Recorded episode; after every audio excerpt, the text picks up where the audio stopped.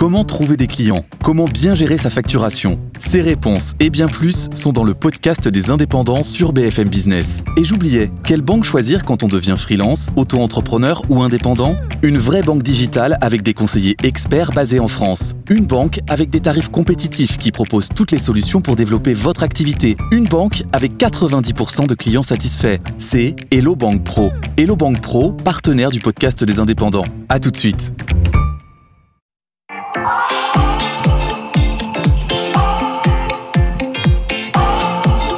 BFM Business, tout pour investir. Lorraine Goumeau. Bonjour à toutes et à tous, bienvenue dans l'émission qui s'occupe de votre culture financière tous les jours de 10h à midi à la radio, à la télé, sur le web et puis bien sûr en podcast. Bonjour à vous qui nous écoutez à une autre heure du jour ou de la nuit. Le programme de l'émission, nous allons parler d'une première fois, pour la première fois aux États-Unis, la gestion passive passe devant la gestion active. Qu'est-ce que cela signifie pour nous, épargnants, investisseurs particuliers Mathias Bassino de Trade Republic va nous décrypter les enjeux et qu'est-ce qui va se passer? Eh bien, si tout le monde se met à investir uniquement de manière passive. On va aussi parler de votre peur, celle que vous avez peut-être de manquer un point d'entrée, une opportunité sur les marchés, bref, de rater quelque chose en bourse. Ça s'appelle FOMO en anglais, Fear of Missing Out. C'est une bien mauvaise conseillère, cette peur, vous allez voir, quand on est investisseur en bourse. C'est Julien Nebenzal qui va nous expliquer l'impact de cette peur en trading et surtout les bêtises qu'elle peut nous entraîner à faire. À 10h30, comme tous les jours, Nicolas Dose vous donnera votre dose d'économie. Côté bourse, c'est Aude Kersulek qui est avec nous aujourd'hui. Et puis on aura nos deux traders pour le match des traders, pour suivre la séance du jour. À 11h30, on parlera d'un petit nouveau, le nouveau DPE, vous savez, qui est euh, au travail ou en tout cas en préparation et qui devrait euh, émerger d'ici mi-février. Euh, modification de la méthode de calcul de ce diagnostic de performance énergétique. Est-ce une bonne nouvelle pour le marché locatif? Alexandre Fitoussi de Binstock avec nous. Et puis la question du jour, elle porte sur la société civile immobilière, cette fameuse SCI. Faut-il acheter sa résidence principale ou secondaire d'ailleurs via une SCI Quel impact sur la location meublée au sein d'une SCI On répond à vos questions avec notre notaire aujourd'hui. Au programme, il y a surtout vous, chers auditeurs, auditrices. Vous êtes nombreux à nous écrire. Vous n'êtes pas fan de ce nouvel habillage que nous avons à l'antenne. On travaille pour l'adapter un peu plus à vos besoins de boursicoteurs et d'investisseurs. Continuez à nous écrire pour nous donner euh, votre avis direct à bfmbusiness.fr ou pour réagir évidemment à l'émission. Vous pouvez aussi m'écrire sur les réseaux sociaux en direct. Je vous lis sur LinkedIn. Nous allons faire un point du côté d'Euronext avec Aude Kersulek. Bonjour chère Aude, on fait le point avec vous sur le début Bonjour. de séance. Le CAC 40 Eh ben, qui ça reprend... monte ce matin. Oui, Euh, un petit peu de remise en forme ce matin, le CAC qui reprend un peu de terrain. Mais oui, on reprend euh, tout ce qu'on a perdu euh, vendredi, donc 0,3% pour le moment, 6 7670 points. On est à une, à une trentaine de points du euh, record euh, historique. On ne devrait pas y aller aujourd'hui parce qu'on n'a pas grand-chose dans notre agenda qui devrait nous permettre de monter. On n'a pas du tout de euh, publication macroéconomique à attendre. On n'a pas non plus d'arbitrage de publication euh, de société ce matin, même si ça monte du côté euh, du luxe. Par exemple, L'Oréal, c'est la plus forte hausse du moment. Il faut dire qu'elle avait beaucoup baissé euh, vendredi après euh, ses résultats. Euh, la publication avait beaucoup déçu euh, sur l'exposition à la Chine, hein, alors qu'elle était autrement euh, excellente. Mais on reprend donc 2% euh, ce matin donc pour L'Oréal, 427 euros. Euh, devant Unibail, Renault ou encore ArcelorMittal. Renault tient une valeur qui publiera euh, ses comptes cette semaine comme neuf autres euh, composants hein, de notre indice parisien. Du côté des baisses, on a Sanofi, Saltran ou Safran ou encore Airbus à moins 0,3%. Euh, Si on va du côté de, du SBF 120, c'est Voltalia la plus forte hausse pour le moment, plus 4,4% devant euh, Clariane ou encore Ubisoft. Ubisoft qui était bien monté hein, vendredi, on avait pris euh, plus 13%. On continue euh, sur la lancée, plus 3,5%.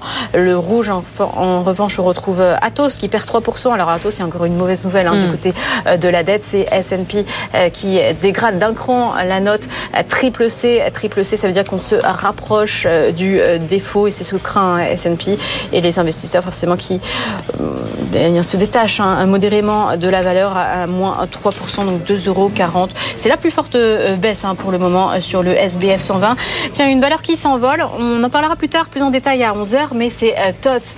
Alors, ça s'envole de 17%. C'est pas étonnant hein, ce chiffre, puisque c'est finalement la prime qu'a accordé le fonds El Caterton qui veut racheter les actions de TOTS via une OPA, plus 17% par rapport au cours de clôture de vendredi soir. Donc naturellement, l'action euh, tend vers ça. 42,50 euros.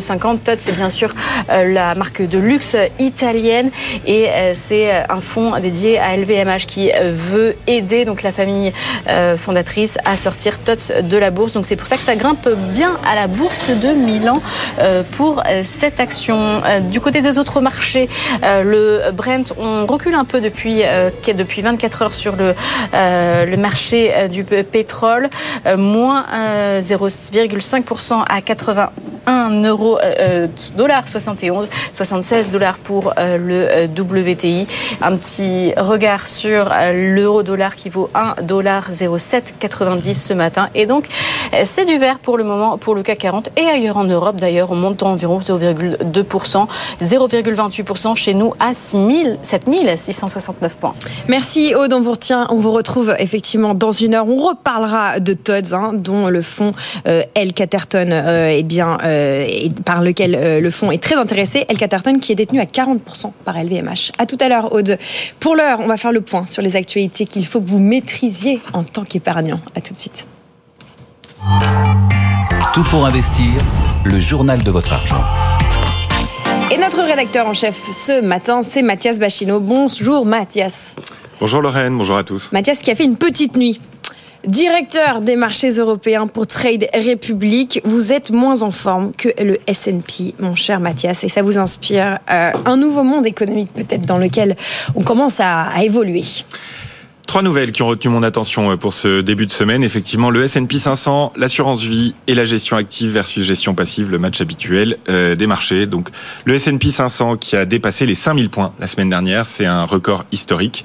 On est bien en peine de trouver d'ailleurs une résistance à la hausse, hein, puisque euh, le, le, fait d'avoir dépassé les 5000 points euh, nous met euh, 5000 en support avec 4950 juste en dessous. Mais, mais, mais, quand on parle aux boursicoteurs actifs, quand on parle à celles et ceux qui interviennent toute la journée sur les marchés, ils appellent cette hausse la hausse qui baisse. Alors pourquoi cette hausse qui baisse? Eh bien tout simplement parce que quand on regarde le graphique du S&P 500 sans les valeurs technologiques, donc si on enlève les valeurs technologiques du S&P 500, eh bien on vient de toucher un point bas depuis 1999. C'est donc une très bonne image, une très bonne représentation de la dépendance très forte des marchés américains et du S&P 500 qui est le l'indice directeur, dirons-nous, des marchés boursiers mondiaux euh, à la tech. À la tech. Ça laisse ouvert un risque important, évidemment, si la tech venait à lâcher. Qu'est-ce qui pourrait faire lâcher la tech? Ce serait éventuellement une baisse des taux directeurs aux États-Unis qui serait trop inférieure aux espoirs des investisseurs pour financer les entreprises de tech. Bien sûr, on a en tête la faiblesse du consommateur chinois, puisque mmh. on sait que si la consommation en Chine baisse, euh, euh, on a un vrai sujet euh, sur la consommation de produits tech. C'est un plus bas historique hein, sur la confiance du consommateur chinois actuellement. Et enfin, euh, l'explosion de l'endettement des encours de cartes de crédit aux États-Unis, euh, qui pourrait faire reculer les consommateurs américains. Voilà pour le S&P 500 en ce début de semaine, au-dessus des 5000 points, mais attention, c'est drivé principalement, voire exclusivement, par la tech. Bon, en tout cas, euh, par rapport aux facteurs qui pourraient faire lâcher la tech, la Chine est en vacances là, donc déjà le consommateur chinois, on va pas trop en entendre parler pendant une petite dizaine de jours avec le nou nouvel an lunaire. Une autre euh, actualité américaine qui retient votre attention, euh, qui impacte évidemment le reste du monde aussi, c'est euh, la gestion passive qui dépasse la gestion active pour la première fois aux États-Unis. Qu'est-ce que ça signifie euh, simplement dit? Alors pourquoi c'est important? C'est important parce que euh, euh, on sait qu'avec le vieillissement de la population, les besoins en épargne et en investissement sont devenus très très importants pour les sociétés occidentales. Donc la manière dont on épargne euh, va décider un peu de notre avenir financier collectif. Et la gestion active, qui a plus de frais que la gestion passive, a fait l'objet ces dernières années de pas mal de critiques. La gestion passive aux États-Unis vient de dépasser les 12 000 milliards de dollars d'encours et de rattraper la gestion active. Qu'est-ce que ça veut dire? Ça veut dire que vous avez de plus en plus d'épargnants qui font confiance à des indices boursiers, tout simplement à des indices pour investir de manière passive, c'est-à-dire sans qu'un être humain vienne choisir telle ou telle action. C'est plutôt une bonne nouvelle si on en croit les études pour le rendement de l'épargne, puisque d'après les études, euh, la gestion passive performe mieux à long terme que la gestion active. Mm. C'est une bonne nouvelle également du côté des frais. En revanche, ça vient potentiellement réduire la sélectivité sur les marchés. Si tout le monde achète tout le temps des indices, eh bien, on a moins de sélectivité sur les actions. Il faudra donc euh, qu'il reste malgré tout des stock pickers pour donner une tendance titre par titre. C'est un vrai point d'attention pour les investisseurs. Êtes-vous plutôt stock picker ou gestion pilotée pour votre assurance vie? Quoi qu'il en soit, les rendements de l'assurance vie, on peut faire un petit bilan là. Oui, la saison de publication des résultats des fonds en euros hein, de l'assurance vie, c'est 60% des encours. C'est très important parce qu'on parle de 2000 milliards d'euros d'encours en France, euh, c'est-à-dire quasiment un an de PIB. Euh, c'est des montants qui sont énormes. Et euh, cette année, eh bien, le fonds en euros des contrats d'assurance vie en moyenne a délivré une performance de 2,5%. C'est 2,5% qui sont euh, euh, nets de frais mais pas net de fiscalité. Hmm. C'est donc significativement moins bien que le livret A par exemple. Et on note que pour une, une poche qui détient 1200 euh, milliards d'euros d'épargne des particuliers, eh bien ça fait moins bien que l'inflation. Et l'inflation en 2023 étant supérieure à 4%, c'est 17 milliards d'euros de pouvoir d'achat qui se sont évanouis des contrats d'assurance vie des particuliers français en 2023. Ça va se savoir et euh, euh, euh évidemment quand on sait le poids que les, les, les balance sheets des assureurs avec ces fonds en euros tiennent dans l'économie française, eh bien on a là un beau sujet de politique économique pour les années qui viennent en France. Voilà, dossier qu'on suivra évidemment sur BFM Business avec vous peut-être Mathias. Merci beaucoup Mathias Bachino de l'équipe Trade République d'avoir été avec nous pour ce journal. On vous retrouve dans quelques minutes. On va continuer euh, la discussion, notamment sur ce pouvoir d'achat euh, des ménages et ce pouvoir d'achat financier. On parlera aussi de surendettement. Mais d'abord, on va aller voir nos deux traders pour faire le point sur la séance en cours. Tout pour investir. Le match des traders. Nos deux traders ce matin, ce sont Jean-Louis Cussac, Perceval Finance Conseil. Bonjour Jean-Louis. Et Stéphane, Stéphane Sauduteil, responsable du site Technibourse. On commence avec vous, euh, peut-être Stéphane. Qu'est-ce que vous allez faire aujourd'hui avec un CAC bon, qui reprend euh, un peu d'énergie ce matin euh, Qu'est-ce que, Quelle va être votre journée de trading Bah, écoutez, c'est vrai qu'on est toujours dans une hausse un petit peu larvée depuis la petite phase de correction du début du mois qui a fait suite à la forte hausse des 15 derniers jours de, janvier. Euh, on bute toujours contre ce gros niveau de, résistance 7690, 7700, 710 points. Euh, je pense pas qu'on puisse le, vraiment le déborder aujourd'hui, donc je vais, je vais être un peu contrarien, je vais mettre un petit peu vendeur mmh. contre cette zone vers 7690 pour viser des petits écarts hein, jusqu'à 7670 voire 7650 points. Euh, la contre-performance du jour, ça serait la rupture des 7650 points qui nous entraînerait vers les 7620 euh, voire 7580. Je pense pas qu'on puisse aller jusque là aujourd'hui. Euh, il y a beaucoup de, de, nouvelles à venir hein, tout au long de, de, cette semaine qui va certainement mmh. agiter plus le marché qu'aujourd'hui. Euh, ce qui me gêne toujours, c'est cet énorme gap que l'on avait ouvert entre le 25 et le 26 janvier un trou de cotation entre 7466 et 7553 points, euh, trou de 87 points. Je pense que tant qu'on l'aura pas comblé, au moins partiellement, euh, ça sera difficile de se projeter durablement au-dessus des 7700 points. Donc j'aimerais bien qu'on redescende au moins euh, fermer une partie de ce, de ce gap pour peut-être acheter un petit peu plus sereinement. Euh, voilà, donc euh, journée, je pense, assez tranquille, être plutôt vendeur vers 7690 points et plutôt être à l'achat euh, dans le meilleur des cas vers les 7650 points et essayer de jouer un petit peu euh, ce range d'évolution pour, euh, pour aujourd'hui. Jean-Louis Cussac, de votre côté, quels sont les niveaux techniques que vous allez surveiller, enfin que vous surveillez déjà? Alors tout d'abord, le, le, sens, on va dire, prioritaire acheteur n'est pas remis en cause. Euh, on a eu des petits retracements qui ont été des opportunités d'achat et euh, pendant un certain temps encore, hein, parce qu'on est quand même loin des niveaux d'alerte, les, euh, les replis seraient euh, des occasions d'achat. Donc là, ce matin, ben, moi, je m'étais placé vers 7555, voyant qu'il se passait pas grand-chose, qu'on est allé refaire une extension. Je viens de payer un petit peu 71 pour tout vous dire, mais c'est vraiment pour scalper, donc c'est pas d'un intérêt extraordinaire. L'idée, c'est de trouver dans ce marché des indications, et il y en a pas beaucoup. Euh, tout, tout est ouvert. En fait, euh, on peut même pas dire que le marché se vulnérabilise parce que la volatilité implicite reste autour de 11,5. Parfois, dès qu'il y a un tout petit peu de repli, elle monte à 12. Donc, on voit que c'est une hausse qui se fait dans la méfiance. Évidemment, on vous l'avez dit, redit, euh, tout passe par des gestions ETF, par des, par des donc des gestions indicielles, par les, les, grosses valeurs qui sont achetées. Vous vous rendez compte, les, les 7 magnifiques dont on parle régulièrement, c'est 25 de l'indice Standard Poor's. Et euh, leur poids est, gigantesque. Hein. C'est plus que la somme du CAC, du FTSE, du DAX, euh, du MIB, euh, de l'IBEX et du SMI réunis. Vous vous rendez compte?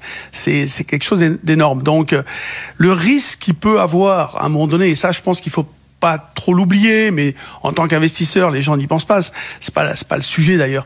Eux, ils se disent est-ce que le marché va se retourner ou pas? Mais c'est les collatéraux, c'est-à-dire que c'est la construction de tous ces produits euh, euh, basés sur voilà la représentation d'un indice, etc. Euh, bah, à un moment donné, ça peut entraîner des chocs systémiques, mais on n'en est pas là. C'est vrai qu'il y a de l'argent, euh, il y a des flux, donc pour l'instant, bah, tout va bien. Donc on cherche toujours à acheter. En plus, le marché est alimenté par des OPA sur les mid small, Believe ce matin. Donc, si vous voulez, ça amène un peu bah, le moral, quoi. Les gens se disent ah ben c'est bien, il se passe des choses, du concret. J'ai des actions, donne du cash avec 20-30% de, de, de, de plus que ce que ça valait la semaine dernière. Mais attention, hein, elle, a valu plus que ça précédemment.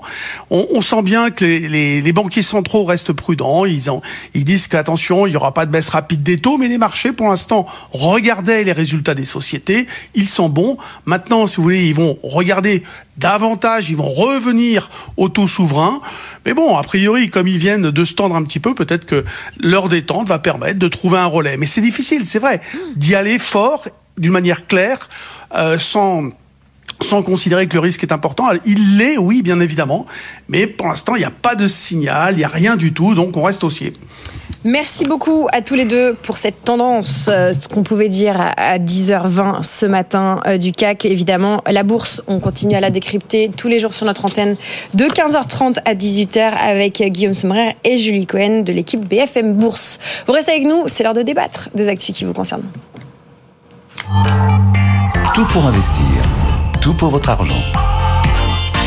Tout pour votre argent avec Mathias Belchino de Trade Republic qui est toujours parmi nous. Rebonjour Mathias. Bonjour. Julie Cohen de BFM Bourse, justement, qui était aussi avec nous matinalement. Bonjour Julie. Bonjour Lorraine. Et une petite nouvelle qu'on bisute ce matin. Il s'agit de Caroline Ménager. Bonjour Caroline. Bonjour Lorraine. Vous êtes la fondatrice de PixP. Avec vous, on va définitivement parler hygiène financière puisque vous êtes aux manettes d'une application qui aide les jeunes et leurs, leurs parents à être plus responsables financièrement.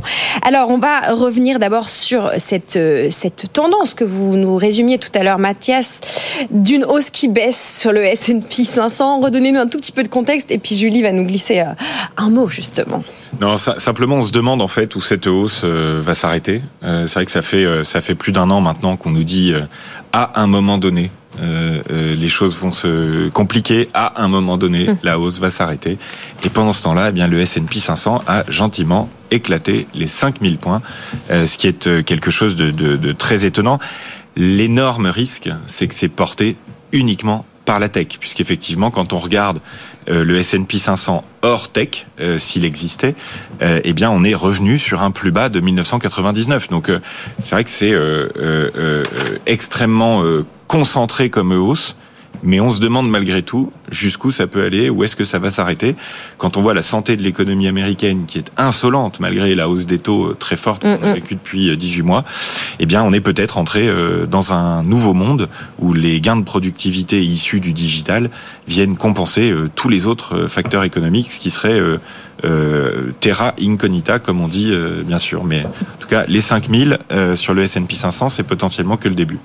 Julie Cohen, un petit mot du S&P. Vous nous avez une, vous avez une petite comparaison originale ce matin pour les fans de sport américain cette nuit. Eh bien, vous n'avez pas dormi parce que vous avez sans doute suivi la finale du Super Bowl. Un chiffre qu'il faut retenir de cette de cet événement sportif, c'est le prix de la publicité.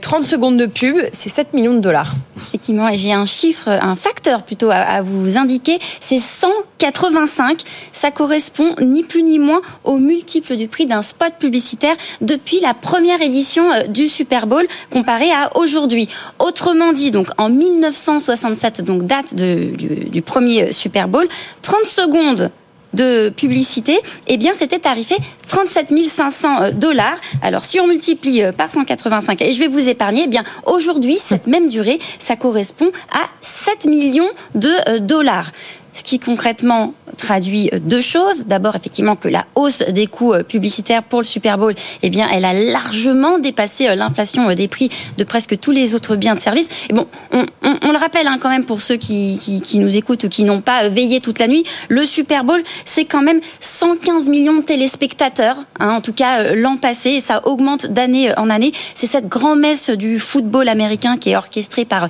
la National Football League, et puis c'est également porté par cette fameuse mi-temps où il y a une flopée euh, de stars. Donc euh, hier, hier soir, il y avait euh, Usher précisément. Et donc effectivement, ce chiffre qui est marquant, il y a des experts de Banque America qui se sont qui se sont amusés à le comparer.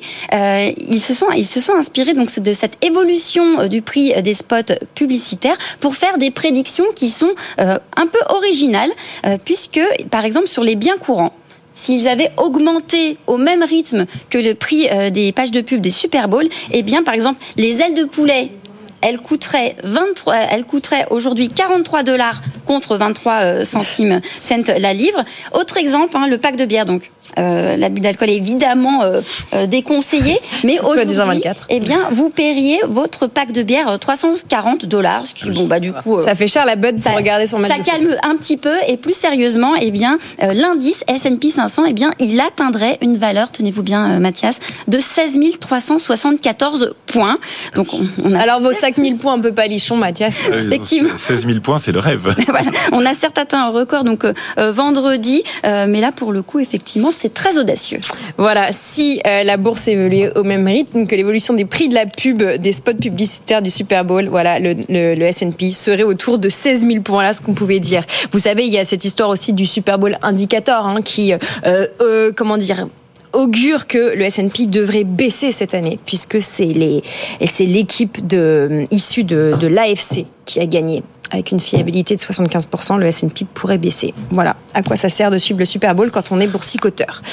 Nous allons donner la parole à notre nouvelle invitée, Caroline, qui est venue dans son panier d'actu avec elle, dans son panier d'actualité ce matin, un chiffre de surendettement, en tout cas un constat, que les ménages français euh, qui sont euh, surendettés le sont au-delà de presque 17 000 euros.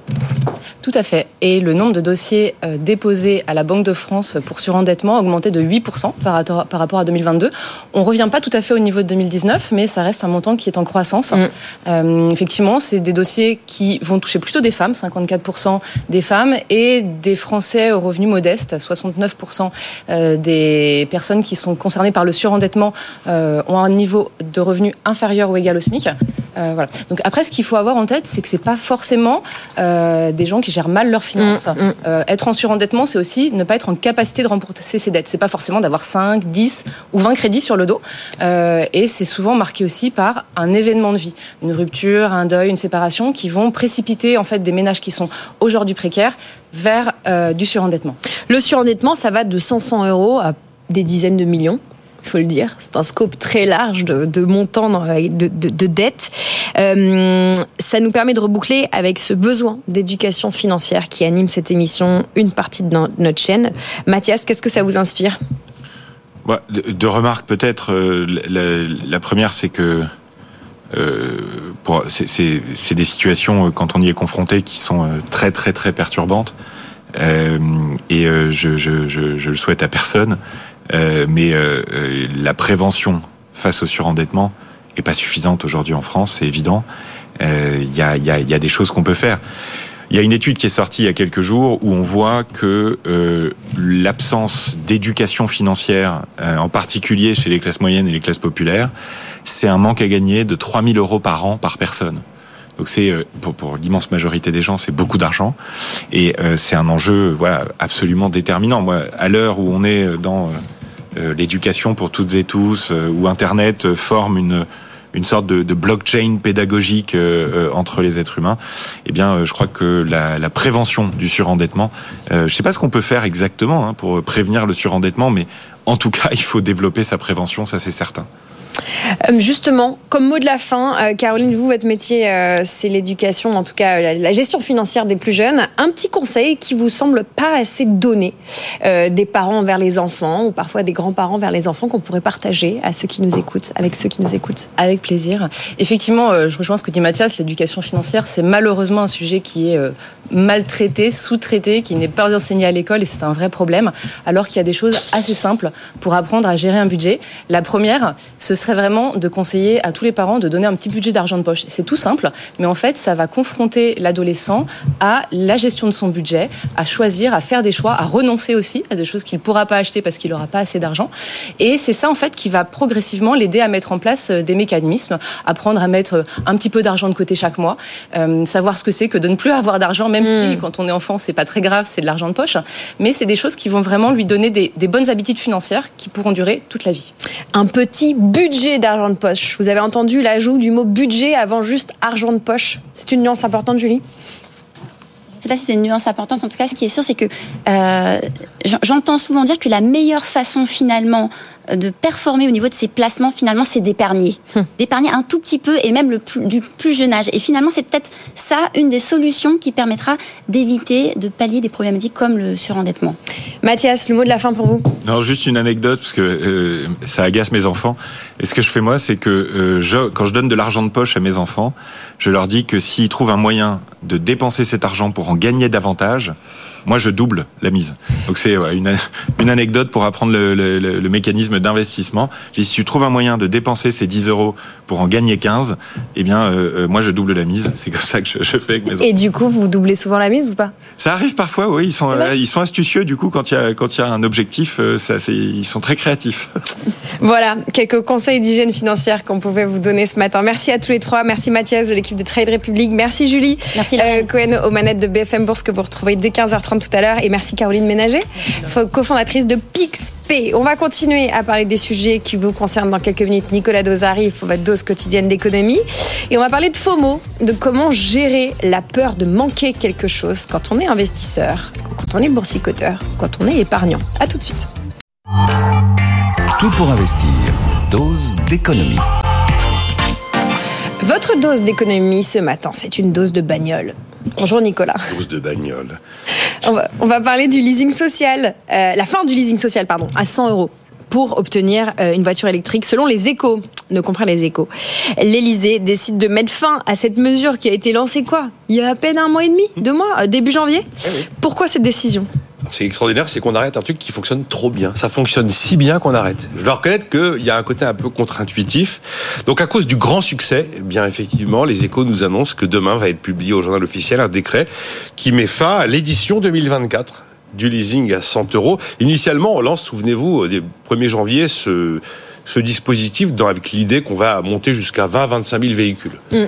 Euh, et après, l'étape d'après 2025, l'édition 2025, on devait monter à 50 000 véhicules. Fin janvier, il y avait 90 000 demandes. Mm. 90 000 demandes qui vient en plus d'un public particulier. Il faut être en dessous de 15 400 euros de revenu fiscal de référence par part, rouler au moins 8 000 km par an, ou alors résider à plus de 15, enfin 15 km ou plus de son, euh, de son lieu de travail. Bon alors finalement, le gouvernement est allé jusqu'à valider 50 000 commandes. C'est en fait le chiffre attendu pour 2025. Euh, et puis voilà, on arrête tout parce que c'est voilà, ça, 50 000, c'est juste le double de ce qu'on avait prévu initialement. Euh, et donc euh, voilà l'info. Ça va, ça marche trop bien, donc on arrête. Alors, vous le dites, c'est très contre-intuitif, parce que si ça fonctionne, pourquoi est-ce qu'on voudrait l'arrêter? Eh bien, parce que euh, ce leasing fonctionne très bien, que ça coûtera trop cher. Parce qu'en fait, pourquoi ça fonctionne si bien? Évidemment, vous avez 13 000 euros de subvention d'argent public par voiture. 13 000 euros. Euh, sachant que ça comporte les 7 000 euros de bonus écologique, plus une prime de 6 000 euros. Alors initialement, bah, quand on fait un budget et qu'on prévoit 20 à 25 000 véhicules, allez, on devait tourner à peu près aux 300 millions Eh oui. d'euros. Initialement, peut-être 310. Là, on a doublé déjà l'objectif 2024, donc vous pouvez faire le calcul, ça va plutôt être de l'ordre de 600 millions d'euros. La facture va être deux fois supérieure, les finances publiques sont pas en bon état, la croissance va être revue à la baisse, donc il y a, il y a une activité plutôt atone. Euh, Et si je prends l'intégralité de ce qui a été installé dans le budget pour couvrir la subvention aux véhicules électriques en 2024, c'est un milliard et demi d'euros. Là, vous avez le bonus, le leasing, les aides pour acheter un deux roues. Bon, ben, un milliard et demi d'euros, on va probablement exploser déjà un peu la facture. On peut pas se permettre de la doubler. Et puis il y a un autre élément aussi, probablement qui a joué. Je pense que l'élément le plus immédiat, c'est quand même l'élément financier. Mais c'est aussi la capacité des constructeurs français à accélérer la production de véhicules électriques. Parce que pourquoi est-ce qu'on a l'étape préalable c'est que, Souvenez-vous, on avait fait la liste des, euh, des véhicules éligibles au bonus écologique et donc au leasing social, et on s'était rendu compte que globalement, quand on donnait 10 euros de subvention, on en donnait euh, 4 ou 5 à des Chinois. Donc, on a voulu éviter d'aller subventionner avec l'argent public les concurrents étrangers, surtout les Chinois et les Américains. Mais donc, en face de tout ça, il faut bien que les constructeurs made in France aient la capacité de produire pour répondre à la demande. C'est aussi un sujet, alors lui, qui est plus industriel. Bon, c'est une illustration de plus de ce que vous aimez bien euh, dire, c'est le il n'y a plus d'argent. Mhm. Euh, on en parlait d'ailleurs la semaine dernière pour ceux qui vous suivent en podcast et qui peuvent vous retrouver sur YouTube euh, au sujet du tarif de la Sécu. Oui. Il n'y a plus d'argent. C'était Catherine Vautrin qui répondait ça à un leader de la CSMF pour les syndicats de spécialistes et de généralistes. Euh, c'est clair que c'est vrai en plus. Enfin, euh, on parlait vendredi quand je vous disais qu'on avait fait, on avait doublé la franchise médicale pour aller gratter 800 millions d'euros. C'est pas une paille, 800 millions d'euros. Mais enfin, c'est quand même le, le coût politique d'une mesure comme celle-là par rapport à ce que ça rapporte dans les finances publiques sur 180 milliards de dépenses de santé, par exemple. C'est vraiment qu'on est en train de gratter. Voilà. Et là, on s'apprête à réviser à la baisse la croissance prévue à 1,4 alors qu'on est à peine mi-février, pour la ramener à 0,9. 0,5 points, c'est énorme. 0,5 points entre la prévision initiale et ce que l'on peut espérer obtenir, c'est énorme. Ça veut dire qu'il faut trouver 10 milliards d'euros, encore une fois, totalement imprévu. Moi, je prends un pari, c'est que d'ici les jours qui viennent, là, ou les semaines, il y a un mot qui va revenir dans l'actualité, ça va être austérité. Alors, je pense que les oppositions vont s'en donner à cœur joie. Vous avez deux types d'austérité possibles. L'austérité budgétaire, ça comprend... euh, on raye des crédits. Alors on fait ça par décret, mais objectivement trouver 10 milliards d'euros en rayant des crédits par décret, je pense que ça va être compliqué. Vous avez une autre une autre austérité qui peut être une austérité fiscale. Souvenez-vous le début du euh, quinquennat de François Hollande jusqu'à la fameuse formule de Pierre Moscovici en août 2013 sur le ras-le-bol fiscal. Mais je pense que le mot austérité, que ce soit budgétaire ou fiscal, va faire son apparition compte tenu de la dégradation de la situation.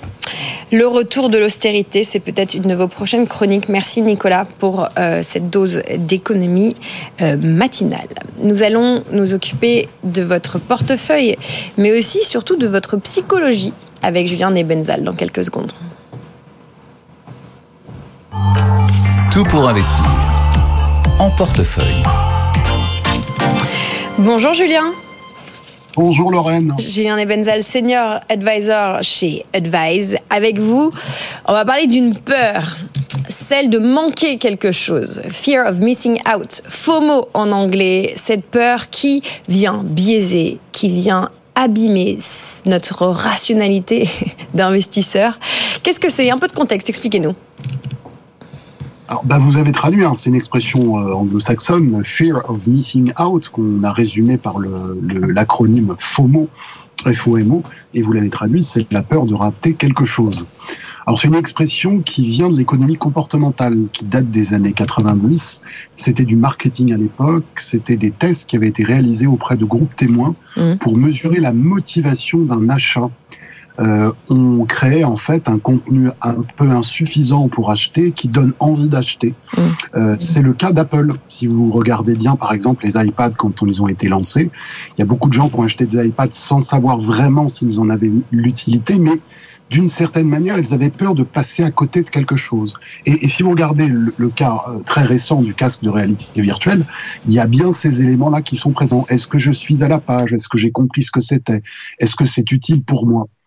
Bon, ce qui a été démontré dans les années suivantes, c'est des choses qui sont du domaine de la psychologie que vous évoquiez euh, juste avant, c'est-à-dire euh, des recherches qui ont montré que le FOMO, ce, phénomène, ne touche pas tout le monde de la même manière. Et notamment, une chose qui a été démontrée, c'est que les personnes qui peuvent traduire une moindre confiance en elles sont plus exposés en fait à ce phénomène de faux mots.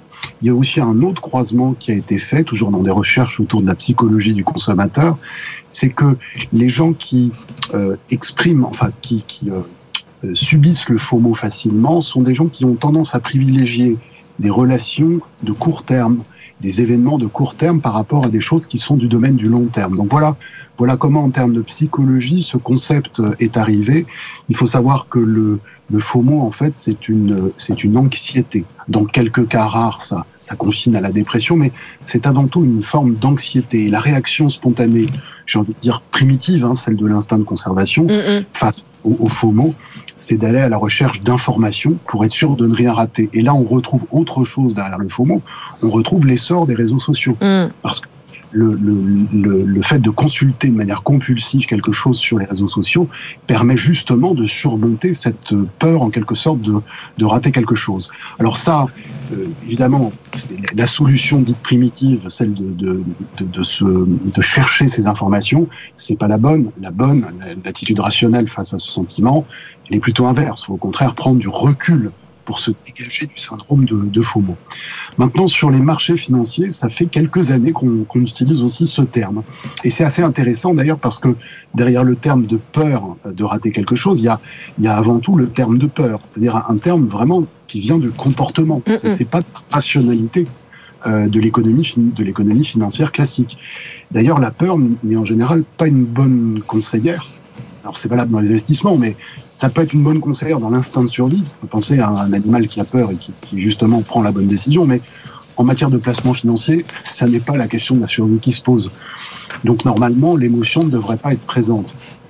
Alors justement, il y a, un, peu un, une relation entre ça et la théorie financière, parce que la théorie financière, elle a développé des notions comme euh, la, notion de cherté relative, le price-earning ratio, voilà, j'ai peur de passer à côté quelque chose, je vais utiliser un outil, un outil de la théorie financière pour savoir si je dois ou pas faire une opération. Il y a aussi l'actualisation des bénéfices futurs qui permet de définir une valeur à, un actif et qu'on va comparer à son prix. Hein, si c'est en dessous, le prix est en dessous, je vais acheter. Si c'est au-dessus, je ne vais pas acheter ou je vais vendre.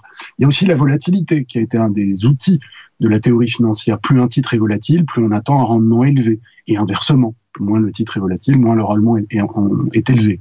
Alors ces théories, qui ne sont pas donc du, domaine du comportement, elles ont été développées dans les années 60, elles ont été améliorées ensuite, mais on sait depuis 20 ans, et là, ce n'est pas moi qui le dis, ce sont les auteurs même de ces théories, que ça ne correspond pas à la réalité. Hein, il n'y a donc pas de théorie financière opérationnelle. Et pourquoi je parle de ça et que je parle de la, de la peur, c'est que quand on est face à une situation de marché qui n'y a pas de théorie financière opérationnelle. Il y a plusieurs manières hein, de, de, de s'en sortir. Chacun, chacun va construire son dispositif. Mais dans certains cas, on peut avoir une forme de confiance qui a été érodée. C'est-à-dire que le propre raisonnement qu'on tient euh, n'aboutit pas parce que justement euh, la théorie financière n'est pas opérationnelle mmh. et donc on peut avoir ce manque de confiance et on arriver à éprouver une peur de passer à côté de quelque chose. Alors sur les marchés en particulier, pourquoi pourquoi les marchés utilisent le terme de, de FOMO, c'est typiquement quand les, agents, quand les agents économiques ou financiers constatent des mouvements sur les marchés qui ne sont pas anticipés et parfois pas expliqués par la collectivité. Alors à ce moment-là, on va se mettre à chercher, je reviens à mon idée de recherche compulsive d'informations pour justifier ces mouvements, mais on ne les trouve pas. Et comme on ne les trouve pas, on a peur de passer justement à côté de quelque chose. Une manière de résoudre cette anxiété, c'est de prendre une position. Mais vous voyez bien que si on prend une position sur un marché financier parce qu'on a la peur de passer à côté de quelque chose, eh bien la décision, elle n'est pas très rationnelle en soi. C'est bien là que le FOMO pose euh, une question aux investisseurs. Aujourd'hui, on en parle, on en a parlé encore récemment de ce phénomène de FOMO, je crois, euh, une partie du mois de janvier. En fait, vous avez un petit groupe d'actions qui monte dans le monde et qui tire les indices. On le sait, vous le commentez sur cette antenne, sur cette chaîne très fréquemment, c'est les fameux Magnificent Seven, mm -hmm. qui sont plus que cinq ou six, mais en tout cas, vous avez un petit groupe d'actions qui montent. Mais ces actions, ce ne sont pas les moins chères. Si vous regardez la théorie financière qui vous dit d'acheter ce qui est relativement pas trop cher, bah, c'est pas facile d'acheter ces actions. Et puis, si vous prenez le contexte économique dans lequel on est, les économistes, ça fait deux ans qu'ils prévoient une récession. Ce qui est un petit peu ennuyeux quand on doit actualiser des bénéfices futurs pour évaluer quelque chose, parce que on démarre déjà avec les, les prochaines années qui ne sont pas très bonnes. Donc, ça, ça ne peut pas créer une justification, par exemple, d'achat. Et pourtant, pourtant, les indices montent. Alors vous avez d'ailleurs une dernière composante qui est arrivée au cours des, des, des peut-être deux derniers trimestres, c'est l'intelligence artificielle. C'est quelque chose qui est central. C'est évidemment, euh, évidemment le, futur qui se dessine, mais qui est aujourd'hui mis en avant comme un sujet qui peut expliquer potentiellement ce qu'on n'explique pas encore. Hein, c'est un peu, euh, on met l'intelligence artificielle pour dire c'est un petit peu normal ce qui se passe, mais est-ce est que c'est cette raison-là qui justifie la forme des cours actuels? Donc l'investisseur, il va finalement, à la fin de tout ce que je viens de dire, il va acheter quelque chose pour ne pas, pour ne pas rater quelque chose qui, qui n'est pas perceptible, ni par la théorie, ni par l'information. Alors, il y a peut-être un, un, dernier point, moi, personnellement, qui m'intéresse beaucoup sur le fear of mixing out, sur le FOMO, c'est que le FOMO euh, peut nous dire quelque chose sur la lecture, en fait, de la dynamique d'un marché, ou une lecture, en fait, cyclique d'un marché. Donnez-nous un exemple pour qu'on comprenne, pour conclure. Oui, vous allez voir, je vais, je vais, le FOMO nous indique où nous en sommes par son existence. Première, la palissade. Si on a peur de rater quelque chose, c'est qu'on n'est pas inquiet. Sinon, on aurait peur de perdre. Ça veut dire qu'on n'est pas dans une situation pessimiste. Donc, on n'est pas en bas d'un marché. Mm. Deuxième, la palissade. Si on a peur de rater quelque chose, c'est qu'on peut encore faire quelque chose, donc on n'a pas tout investi. Ça veut dire que le marché a des réserves d'investissement. Et troisième et dernier point, si on a peur de rater quelque chose qu'on ne connaît pas et qu'on n'a pas confiance, alors nous ne sommes pas dans un point de marché, puisque les points de marché sont des points où la visibilité est très forte, la confiance est maximale. Ce qui veut dire qu'en ce moment, si nous parlons du FOMO, c'est que nous sommes au cœur d'un cycle haussier. Nous ne sommes pas dans le pessimisme, nous ne sommes pas dans l'optimisme, nous sommes dans cette grande phase transitoire qui est le cœur d'un cycle haussier. Donc, merci le FOMO pour nous indiquer tout ça. Voilà, ce FOMO appliqué euh, au marché qui nous permet de déceler que nous sommes peut-être au milieu d'un cycle haussier. Merci beaucoup, Julien Nebenzal, pour cet exercice euh, financier, mais aussi euh, psychologique de décryptage de cette peur, FOMO, Fear of Missing Out. Julien Nebenzal de chez Advise, avec nous tous les 15 jours pour parler de ces comportements sur les marchés. Vous restez avec nous, on continue à parler finances dans Tout pour investir. On va parler gestion de patrimoine. Cas pratique ce matin, la gestion de patrimoine des start-upers, des start-upeuses. Vous allez voir pourquoi tout de suite. Tout pour investir, le coach. Notre coach ce matin, c'est François-Xavier Seur. Bonjour François-Xavier. Bonjour Lorraine. Gestionnaire de patrimoine, Terra et Patrimoine, avec nous ce matin pour un cas pratique, très très pratique. Nous allons zoomer sur la gestion de patrimoine des start-upers et des start-upeuses.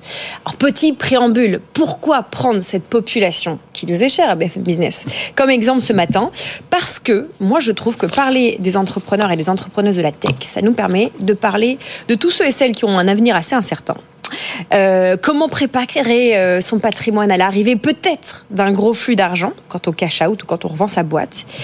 Les pièges à éviter, et évidemment ce qu'on va dire est valable globalement pour tous les entrepreneurs et les entrepreneuses. Exactement. Ça va? C'est un super lancement, c'est très exactement ça. Donc peut-être rappeler quelques chiffres effectivement, parce que le, la, la, la, gestion de patrimoine pour les start-upers, il faut déjà rappeler ce qu'est finalement l'univers de la start-up. Aujourd'hui en France, c'est quand même 1 million 100 000 emplois, entre 1 million 100 000 et 1 million 500 000 emplois directs et indirects. Donc c'est quand même 4 à 5 des emplois en France. Donc c'est quand même assez énorme finalement. C'est très concentré sur l'île de France. Mm. C'est à peu près 50 des startups qui sont, qui sont situées en île de France. Et alors, hier, quand je préparais cette, cette séquence, je cherchais un chiffre. Et alors, je cherchais tout simplement le nombre des startups qu'il y avait en France. Eh bien, je n'ai pas réussi à le trouver. Euh, j'ai trouvé une étude Ernst Young qui dit qu'il y a 13 000 startups en France. Et j'ai trouvé, ce qui me semble assez réel, mmh. et j'ai trouvé un chiffre de l'INSEE qui date de 2021 qui dit qu'il y a un million de startups en France. Ce qui me semble extrêmement. Ça, on dirait un peu les, les, les, chiffres de la police euh, versus des manifestants. Exactement ouais. ce que je me suis dit. On dirait les chiffres d'une manifestation à Marseille. Euh, on n'arrive pas à faire le compte. Donc, si vous avez un journaliste chez BFM qui arrive à trouver les bons chiffres, je suis preneur parce que moi, je n'ai absolument pas. On va pas... mettre Fred Simotel et François Sorel sur le coup. Ah bah écoutez, je veux bien parce que je n'ai absolument pas trou trouvé. Par contre, il y a quand même quelques tendances de fond. Aujourd'hui, au niveau des tendances de fond, il y a quand même une année 2023 extrêmement compliquée sur, dans, dans l'univers mmh. de la start-up, puisque une start-up, par définition, c'est une, c'est une société qui est jeune, qui brûle du cash. Donc, pour brûler du cash, il lui faut des levées de fonds. Et les levées de fonds, notamment au premier semestre 2023 par rapport au premier semestre 2022, elles ont fondu de 50%. Donc ça, c'est quelque chose qui, forcément, pour toutes les startups qui avaient besoin ou qui étaient en train de lever des fonds, elles ont énormément souffert en 2023. Ça, c'est lié à la remontée des taux. Forcément, l'argent a retrouvé une valeur. Donc, on s'est quand même retrouvé avec un certain nombre de, de, startups qui pouvaient être en difficulté. Il y a une deuxième tendance de fond quand même, c'est aujourd'hui de plus en plus de startups qui évoluent autour de l'impact. On voit de plus en plus de sociétés qui sont donc ce souci de questions de, de, de, développement durable et de la mesurabilité de leur impact, puisque c'est ça finalement la question euh, de euh, l'impact. Quand on revient sur la gestion de patrimoine et qu'on revient sur la gestion de patrimoine dans l'univers de la start-up, il ne faut pas oublier, comme vous avez dit, que c'est un avenir extrêmement incertain. Euh, il y a 40% des start-up qui font faillite. 20% d'ailleurs quand elles sont accompagnées par un incubateur. Donc ça prouve à la fois que les incubateurs sélectionnent bien et accompagnent bien. Et un autre chiffre, on voit qu'il y a aussi 10% des startups qui disparaissent au bout de seulement un an. Donc c'est pas énorme, hein, ça me semble. Je pense que dans les faits, c'est probablement plus que 10%. C'est le souci de la fiabilité des chiffres. Ouais. C'est le souci de la fiabilité des chiffres, euh, et, et, ça, c'est quelque chose qui, dans l'univers forcément de la gestion de patrimoine, pose des questions puisque euh, on, on, a face à nous en fait des gens qui sont à différents stades de développement. Vous avez des personnes qui sont vraiment au tout début de, euh, la, de la création de leur start-up, de leur patrimoine, ou qui ne fonctionnent pas. Celles qui se lancent ou qui se relance. Qui Parce se qu'on lance, parle aussi de tous les repeats entrepreneurs et Exactement. entrepreneuses. Euh, L'échec n'est pas forcément la fin de l'aventure entrepreneuriale. Donc par rapport à ça, il faut voir qu'il y a énormément de, de personnes aujourd'hui qui sont dirigeants de start-up et qui n'ont rien. Ils ont les parts de leur start-up, ils ont un livret A et ils sont locataires. Euh, il faut se rendre compte qu'il y a énormément de monde dans l'univers de la start-up. Aujourd'hui, c'est ça. Mm. Après, quand on commence à venir voir des conseillers euh, en gestion de patrimoine, parce qu'on commence à avoir besoin de gérer effectivement ce patrimoine, c'est généralement qu'on a fait des levées de fonds, donc on a dépassé le stade euh, des, des, premiers tours de table, et on va commencer à avoir, par exemple, des, des séries A. Donc la série A, on a fait la première levée de fonds, euh, un petit peu, on va dire, euh, institutionnelle, avec un fonds, peut-être plusieurs millions d'euros capital. Donc ça permet d'avoir des dirigeants qui vont commencer à bien se payer. Donc, ils commencent à bien se payer. Donc, généralement, on peut avoir des optimisations. Vous voyez, généralement, la, la start-up, c'est une SAS. Et on va, par exemple, avoir des dirigeants qui vont créer une SARL. Et c'est cette SARL-là qui va facturer la prestation de dirigeants à la SAS. Ça, c'est quelque chose qu'on voit énormément. Mm -mm. Là, on commence à avoir un petit peu de gestion de patrimoine, d'organisation, de stratégie. Et on va aussi avoir des dirigeants qui vont commencer à avoir des revenus. Donc, qui vont peut-être avoir une capacité d'épargne. Une tendance, je peux vous dire qu'il n'y en a aucun qui achète sa résidence principale. Mmh. Euh, beaucoup de Parisiens, donc compliqué de vivre à Paris, d'acheter sa résidence principale, ça c'est plus commun, on va dire, à beaucoup de Parisiens. Mmh. Mais beaucoup ne veulent pas acheter de résidence principale. S'ils ont une capacité d'épargne et d'emprunt, beaucoup veulent faire plutôt de l'investissement locatif. Euh, et puis surtout, on va commencer à préparer son patrimoine à l'arrivée, peut-être d'un exit d'un cash out, d'un voilà, tous, ces termes que l'on peut retrouver. En tout cas, l'arrivée à un moment d'une somme importante dans son patrimoine. Donc, ça va être commencer à peut-être ouvrir PEA, PEA, PME, compte titre, assurance vie, des enveloppes. Mais vous voyez, quand on parle d'assurance vie, on va pas ouvrir une assurance vie avec pour objectif de mettre 10, 30 ou 50 000 euros dessus. L'objectif, c'est une assurance vie qui, à terme, va peut-être recevoir 2, 5 ou 10 millions. Donc, on va pouvoir faire, par exemple, une gestion pilotée. On en parlait la dernière fois qu'on s'est vu. Ça peut être mettre du non-côté. Ça peut être euh, faire des opérations, par exemple, de crédit lombard. C'est-à-dire qu'on va mettre en garantie des actifs et on va faire de la dette dessus. Donc, tout ça, ce sont des choses qu'il faut penser et qu'on peut penser relativement tôt.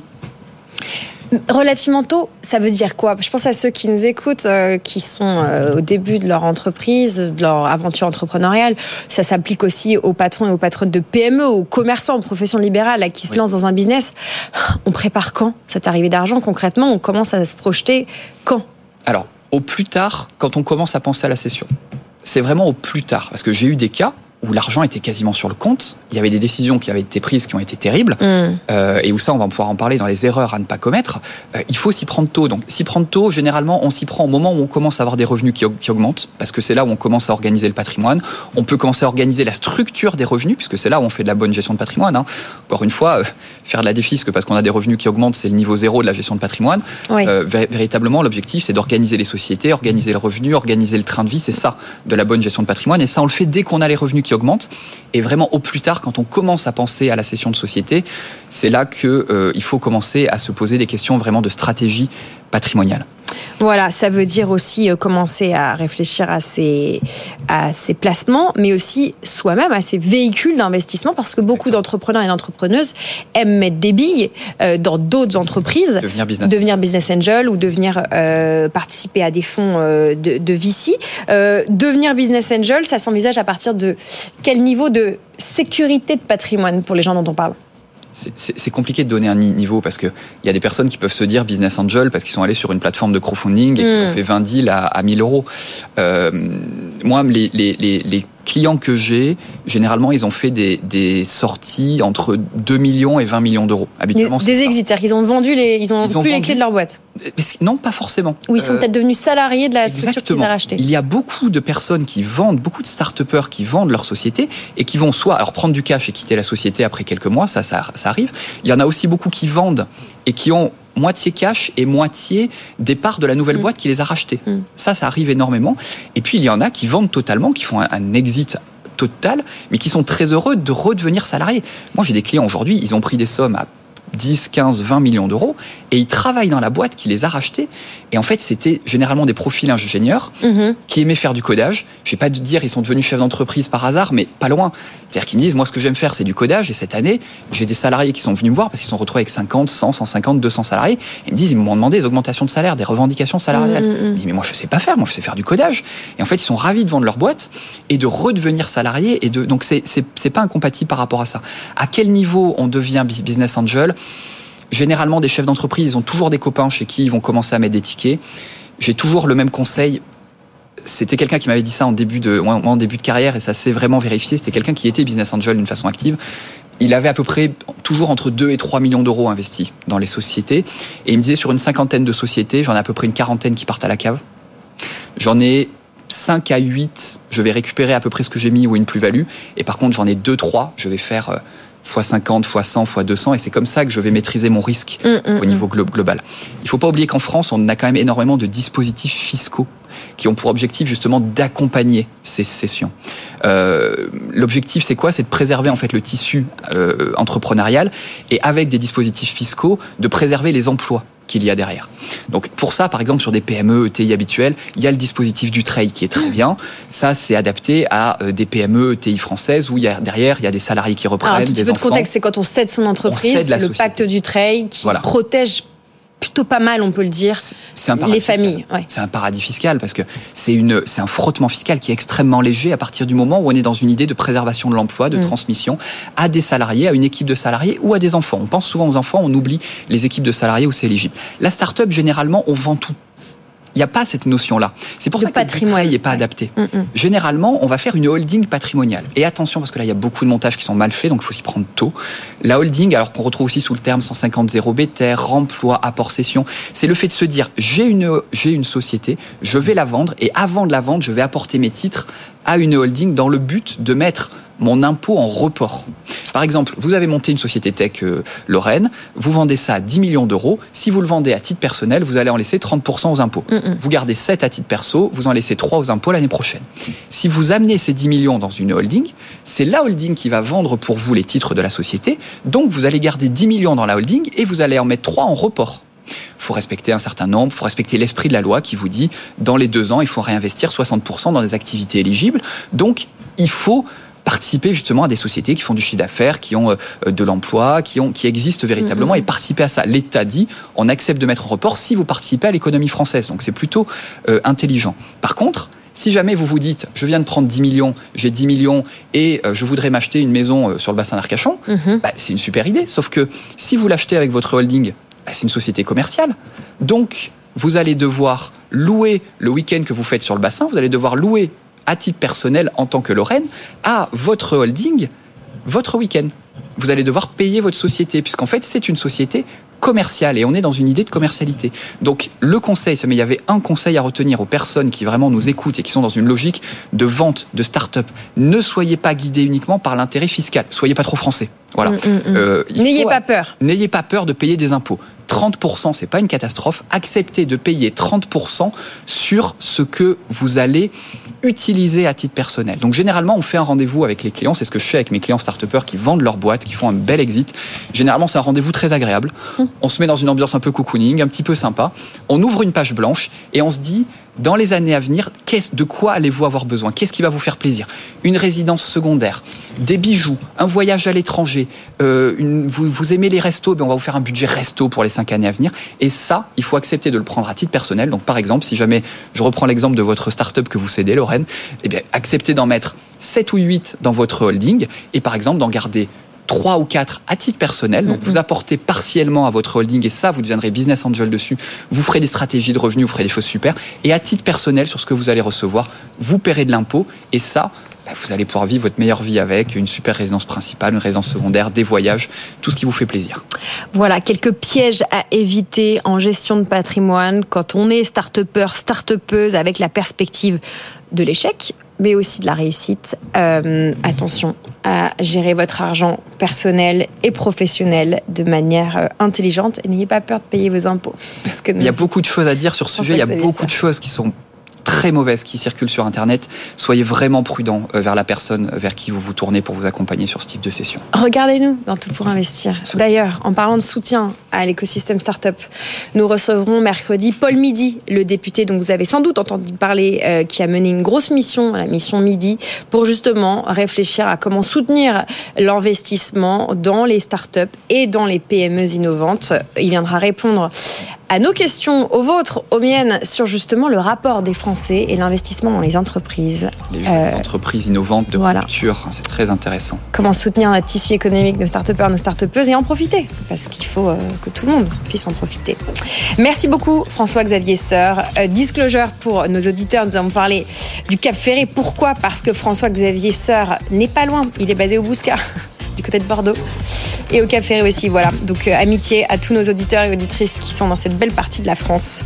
Vous restez avec nous, c'est bientôt la deuxième partie de Tout pour investir. On va continuer à s'occuper de vos finances personnelles, de, des sujets qui vous concernent en tant qu'investisseur ou wannabe investisseur. On va parler du futur nouveau DPE ça vous plaît ça comme sujet.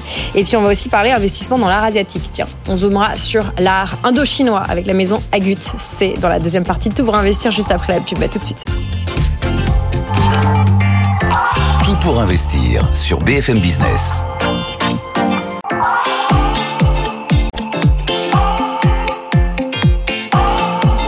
BFM Business, tout pour investir. Lorraine Goumeau. Vous êtes au cœur de l'émission qui s'occupe de votre argent, qui vous aide à devenir meilleur investisseur ou meilleure investisseuse. On est en direct tous les jours de 10h à midi, à la radio, à la télé, sur le web, si vous nous regardez peut-être de votre ordinateur ou de votre téléphone portable. Mais nous sommes aussi en podcast. On salue tous nos auditeurs francophones et ou expatriés qui nous écoutent de l'étranger. Merci pour vos petits messages. Au programme de l'heure à venir, dans une dizaine de minutes, nous allons parler immobilier comme tous les jours. On va faire un petit point sur le DPE, le diagnostic de performance énergétique, qui va faire l'objet d'ici quelques jours d'une nouvelle réforme. Alors il s'agit, je vous résume, de modifier euh, la méthode de calcul pour que les petites surfaces soient moins euh, pénalisées. Notre expert pour en parler de ce nouveau DPE est-il une bonne nouvelle pour euh, l'immobilier locatif? C'est Alexandre Fitoussi. Le question-réponse du jour portera sur la société civile immobilière, la fameuse SCI. Vous nous posez beaucoup de questions, nous aurons quelques réponses sur ce sujet avec notre notaire. Faut-il acheter sa résidence principale avec une SCI par exemple? Réponse dans une demi-heure. Et puis aujourd'hui, on investira autrement dans l'art asiatique. On va zoomer sur les beaux-arts de l'Indochine. Oui, avec la maison Agut, on s'occupe de votre culture financière et artistique. C'est dans la deuxième partie de Tout pour investir. Puis il y a aussi vous, vous êtes très nombreux à m'écrire ce matin, je vous remercie. Bonne réaction sur le sujet FOMO de Julien Nebenzal. Euh, oui, nous parlerons aussi de l'OPA de Believe, ça on fera ça demain dans notre journal des small et mid cap. Et puis on reviendra évidemment aussi sur les résultats de Vinci, étonnamment bon. On fera ça demain. Euh, vous n'hésitez pas à continuer à maigrir au sujet de notre nouvel habillage. Vous trouvez que le défilement euh, des valeurs ne va pas assez vite. On s'en occupe, nous sommes au travail pour rétablir un rythme soutenu, pour soutenir vous-même vos investissements. Mais pour l'heure, je vais vous confier à Marjorie Adelson pour le journal. À tout de suite. BFM Business, l'info éco. Marjorie Adelson. Bonjour à tous. On vient de l'apprendre. Gabriel Attal recevra demain la FNSEA et les jeunes agriculteurs. La réunion se tiendra à 15h30 en compagnie du ministre de l'Agriculture, Marc Fesneau, et de la ministre déléguée euh, Agnès Pannier-Runacher. Pour rappel, le président de la FNSEA avait mis un ultimatum au gouvernement. Si les annonces ne sont pas concrétisées d'ici le salon de l'agriculture, le mouvement reprendra.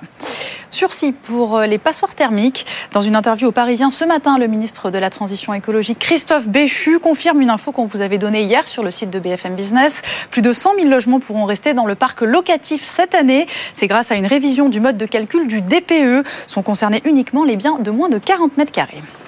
C'est parti pour Vinexpo. Le fameux salon du vin démarre aujourd'hui à Porte de Versailles. L'occasion de se pencher sur la santé de ce secteur qui est à un tournant alors que la filière viticole traverse en ce moment plusieurs crises.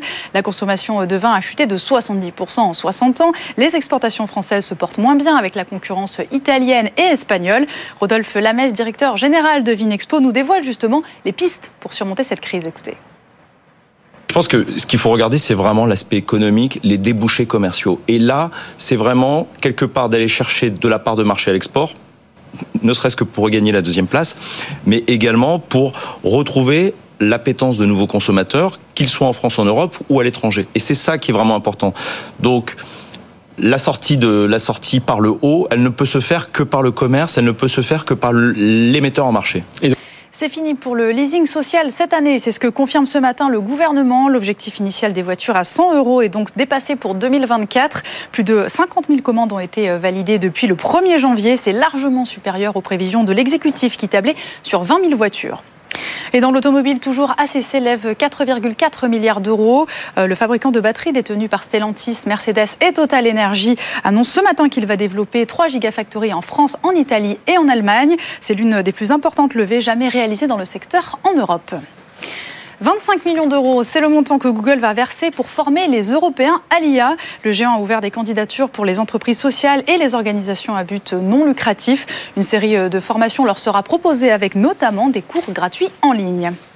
Autre investissement, et pas des moindres, l'actionnaire majoritaire de Novo Nordisk va investir 7 milliards d'euros dans le groupe d'ici 2030. C'est ce qu'il indique, c'est ce qu'indique Novo Nordisk Holdings ce matin. Il détient 28% euh, du géant et déclare avoir, je cite, plus d'argent que jamais à investir.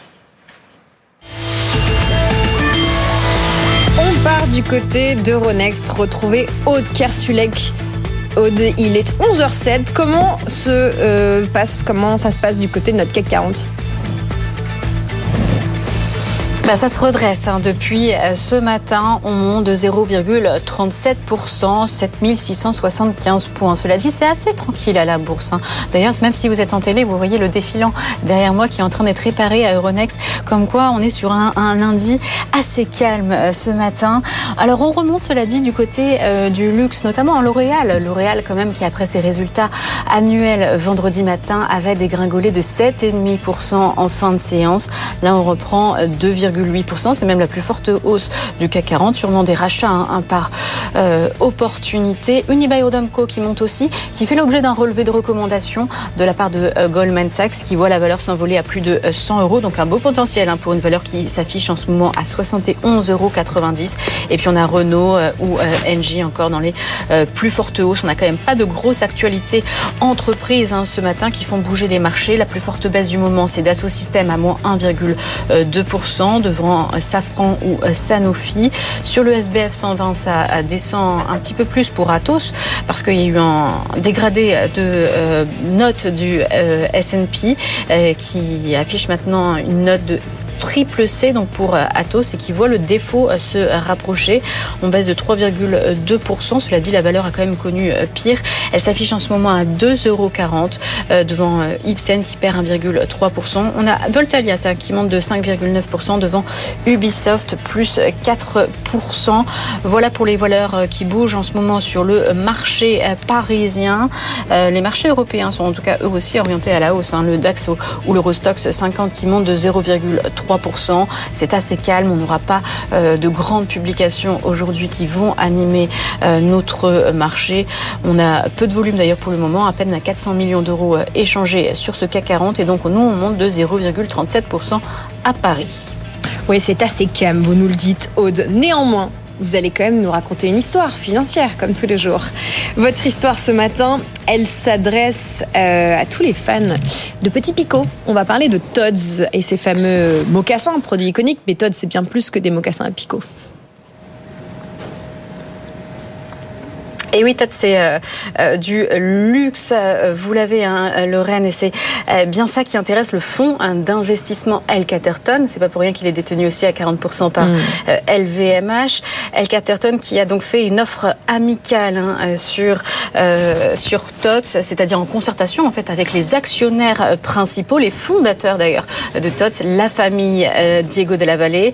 Alors une OPA, donc une offre publique d'achat sur 36% du capital, ça euh, va permettre de racheter euh, des actions. D'ailleurs, ça a été fait à bon prix, hein, euh, avec une prime de 17% sur le dernier cours de clôture, parce que quand un investisseur veut racheter eh bien, des actions, en général, il offre un surcoût. Donc là, la prime, elle est de 17%. ça va permettre aux frères de la vallée, une fois leurs actions et celles donc, de leurs alliés, donc la famille Arnaud, hein, qui les détiendra, réunis, de dépasser les 90% des actions et d'entreprendre le retour euh, de TOTS de la bourse. 90% hein. des actions, c'est la condition de réalisation euh, d'une OPA. D'ailleurs, TOTS avait déjà essayé par le passé. C'était il y a un petit peu moins de deux ans. Il n'avait pas réussi à avoir ces 90%. Cette fois-ci, avec l'aide du fonds, donc El Caterton LVMH, ça devrait le faire. Se développer euh, sans la bourse, ça permet d'avoir un petit peu plus de liberté. Hein. Surtout que les investisseurs avaient assez délaissé TOTS ces derniers temps. Le cours de bourse était pas très éloquent euh, c'est bien, et aussi quand on a un investisseur qui peut se le permettre, là en revanche, euh, El Caterton, euh, eh bien c'est quand même bien de pouvoir donc reprendre son indépendance. Le cours de bourse qui monte de 17% en ce moment, le cours de bourse de TOT, c'est pas étonnant parce qu'il tend finalement vers le prix offert par Bernard Arnault. Cela dit, quand on a un investisseur comme LVMH, hein, qui détient 10% d'ailleurs des actions de TOT, au capital, il faut quand même se méfier parce qu'il va falloir, il va finir peut-être par vouloir avaler Tots en entier.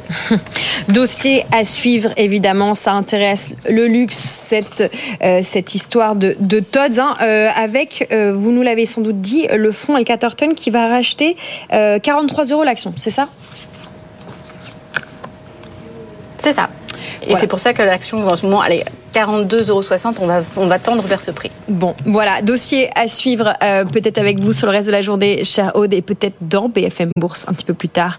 Cet après-midi, il est 11h12. C'est l'heure de parler d'immobilier dans Tout pour investir. Tout pour investir. La place de l'IMO. Alexandre Fitoussi avec nous dans la place de Limo. Bonjour Alexandre. Bonjour Lorraine. Président de Beanstock. Nous avons une bonne nouvelle pour vous. La bonne nouvelle, ce n'est pas que Marie n'est pas là, mais Marie n'est pas là. Mais on va quand même parler immobilier toute la semaine, ne vous inquiétez pas. La bonne nouvelle, c'est, elle serait ravie, Marie, c'est que le DPE va changer. Il va être légèrement modifié. Et ça, vous augurez, cher Alexandre, que ça peut être une bonne nouvelle. Donnez-nous un petit peu de contexte sur ce ravalement de façade du DPE. Ah, le DPE. Donc le DPE, hein, c'est devenu la grande source d'angoisse de tous les propriétaires en France. Mm. Et euh, on a enfin des bonnes nouvelles euh, qui euh, viennent à un moment où on pouvait s'y attendre, puisque dans d'ici moins d'un an, les premières les premières échéances vont tomber en janvier 2025. C'est fini pour les DPEG mm, qui ne pourront plus être loués. Et malheureusement, je ne sais pas si euh, la règle est connue de tous, mais euh, quand ils ont créé ces fameuses lettres A, B, C, D, E, F, G, le but c'était qu'il y ait autant d'appartements dans chaque catégorie. On en est bien loin. Euh, le but c'était de classer, de hiérarchiser les uns avec les autres les appartements. Sauf qu'il s'avère que dans le cas des petites surfaces de moins de 40 mètres carrés, on a quasiment 37% des logements qui sont notés G. Donc on est loin des 15% qu'on visait. On a 37% de petits logements qui sont notés G. Donc euh, toutes ces petites surfaces de moins de 40 mètres carrés euh, souffrent d'une méthode qui leur est défavorable. Mm, mm, mm. Et donc c'est là que le, le gouvernement s'inquiète puisque nous sommes dans une période particulièrement difficile pour les locataires. Il est particulièrement difficile en janvier 2000, en février 2024 de trouver un, un logement pour se louer, euh, pour se loger, notamment quand on est étudiant. les petites surfaces sont les petites surfaces, sont les surfaces les plus recherchées les plus disputés le gouvernement a dû intervenir et euh, il y a deux semaines a annoncé une nouvelle méthode de calcul qui va permettre de réinsérer sur le marché une grande partie de ces logements. Alexandre, expliquez-nous euh, qu'est-ce que c'est, euh, à quoi elle ressemble cette nouvelle méthode de calcul, simplement. Alors, prenons un exemple. Vous habitez dans un logement de 15 mètres carrés, vous êtes tout seul.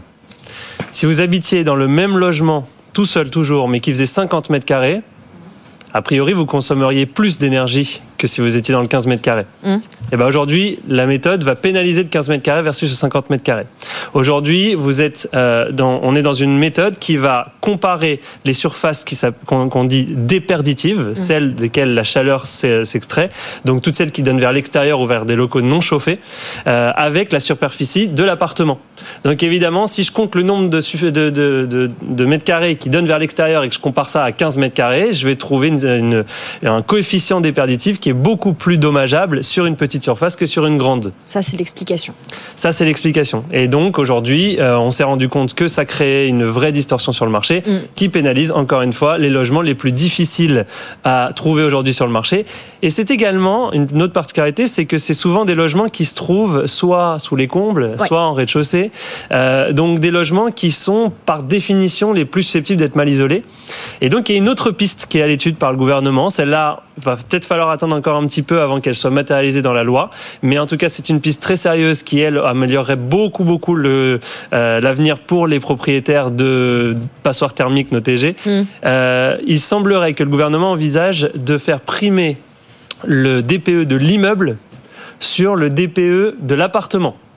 Voilà, ça, ça peut être une bonne nouvelle. Euh, Vous avez beaucoup de logements qui ne peuvent tout simplement pas être mis aux normes par des méthodes qui sont internes à l'appartement. En gros, un proprio ou une proprio individuelle, ça va être trop compliqué. Si c'est la copro qui doit s'en occuper, ça sera réalisable. Alors non seulement ça, mais imaginons que vous ayez un appartement notégé dans un immeuble qui lui fasse son DPE, puisque ça arrive, les DPE de copro, ça y est, ils sont bien là. On- ils vont commencer à devenir obligatoires pour toutes les copros jusqu'en 2026. Mm, mm. Imaginez que la copro, elle, soit notée D, votre appartement prendrait le DPE de la copro. Voilà. Donc euh, plein de bonnes nouvelles en perspective, des améliorations euh, du, du- de la mécanique pour certains, euh, et surtout une libération pour un marché qui est aujourd'hui extrêmement tendu. Bon, on va parler plus largement de ce que ça signifie en termes, en termes d'impératif de rénovation énergétique, parce que ce, ce tour de la bric-à-brac, j'ai envie de dire, ce bric-à-brac autour de j'ai un DPEG, mais en fait mon immeuble est DPED, donc du coup tout va bien, c'est quand même un peu louche, on va dire. Mais je voudrais rappeler quand même que plus d'un tiers euh, des logements de moins de 30 mètres carrés en France hein, sont classés F ou G. Donc là, vous preniez l'exemple tout à l'heure d'un studio de 15 mètres carrés, mais 30 mètres carrés, on met un jeune couple et parfois un enfant dedans. Enfin, Ah ouais, ouais, donc ça fait. concerne beaucoup de gens. Bon, un petit pas de côté. Vous nous avez euh, dit qui allait peut-être être gagnant de ce nouveau DPE. Est-ce que c'est correct de l'appeler comme ça, ce nouveau, cette révision du DPE Euh, la- le, qualifier le ça? nouveau, on va, je pense qu'on va finir par appeler le nouveau DPE. Ouais. Bon, appelons-le le nouveau DPE euh, pour cette interview. On a des gros gagnants, on a quelques gagnants, on va dire. Qui pourrait être perdant? Est-ce qu'il y en a que vous identifiez déjà? Alors oui, euh, de, parmi les, les- les perdants officiels, il y a ceux qui ont déjà fait des travaux.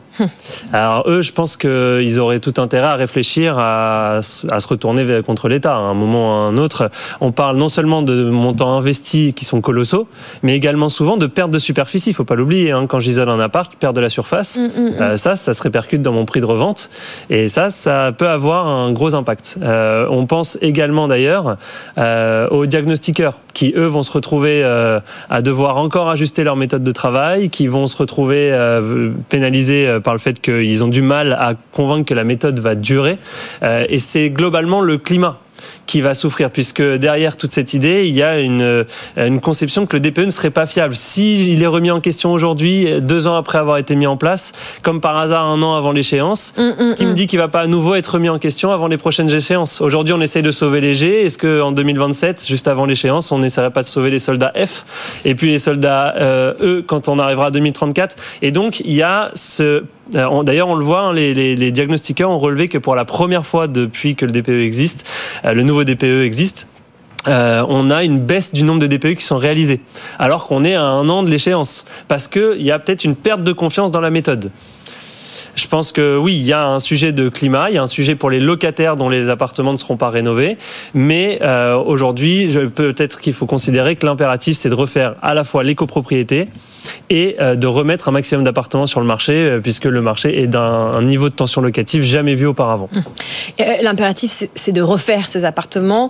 On le sait en face, le nombre d'artisans homologués homologables euh, pour s'occuper de ces travaux, lui, ne va pas augmenter. Quel est votre regard sur cette situation, j'allais dire, RH, du, Euh. de- du- du secteur de l'artisanat? Il y a de belles boîtes à créer là-dedans.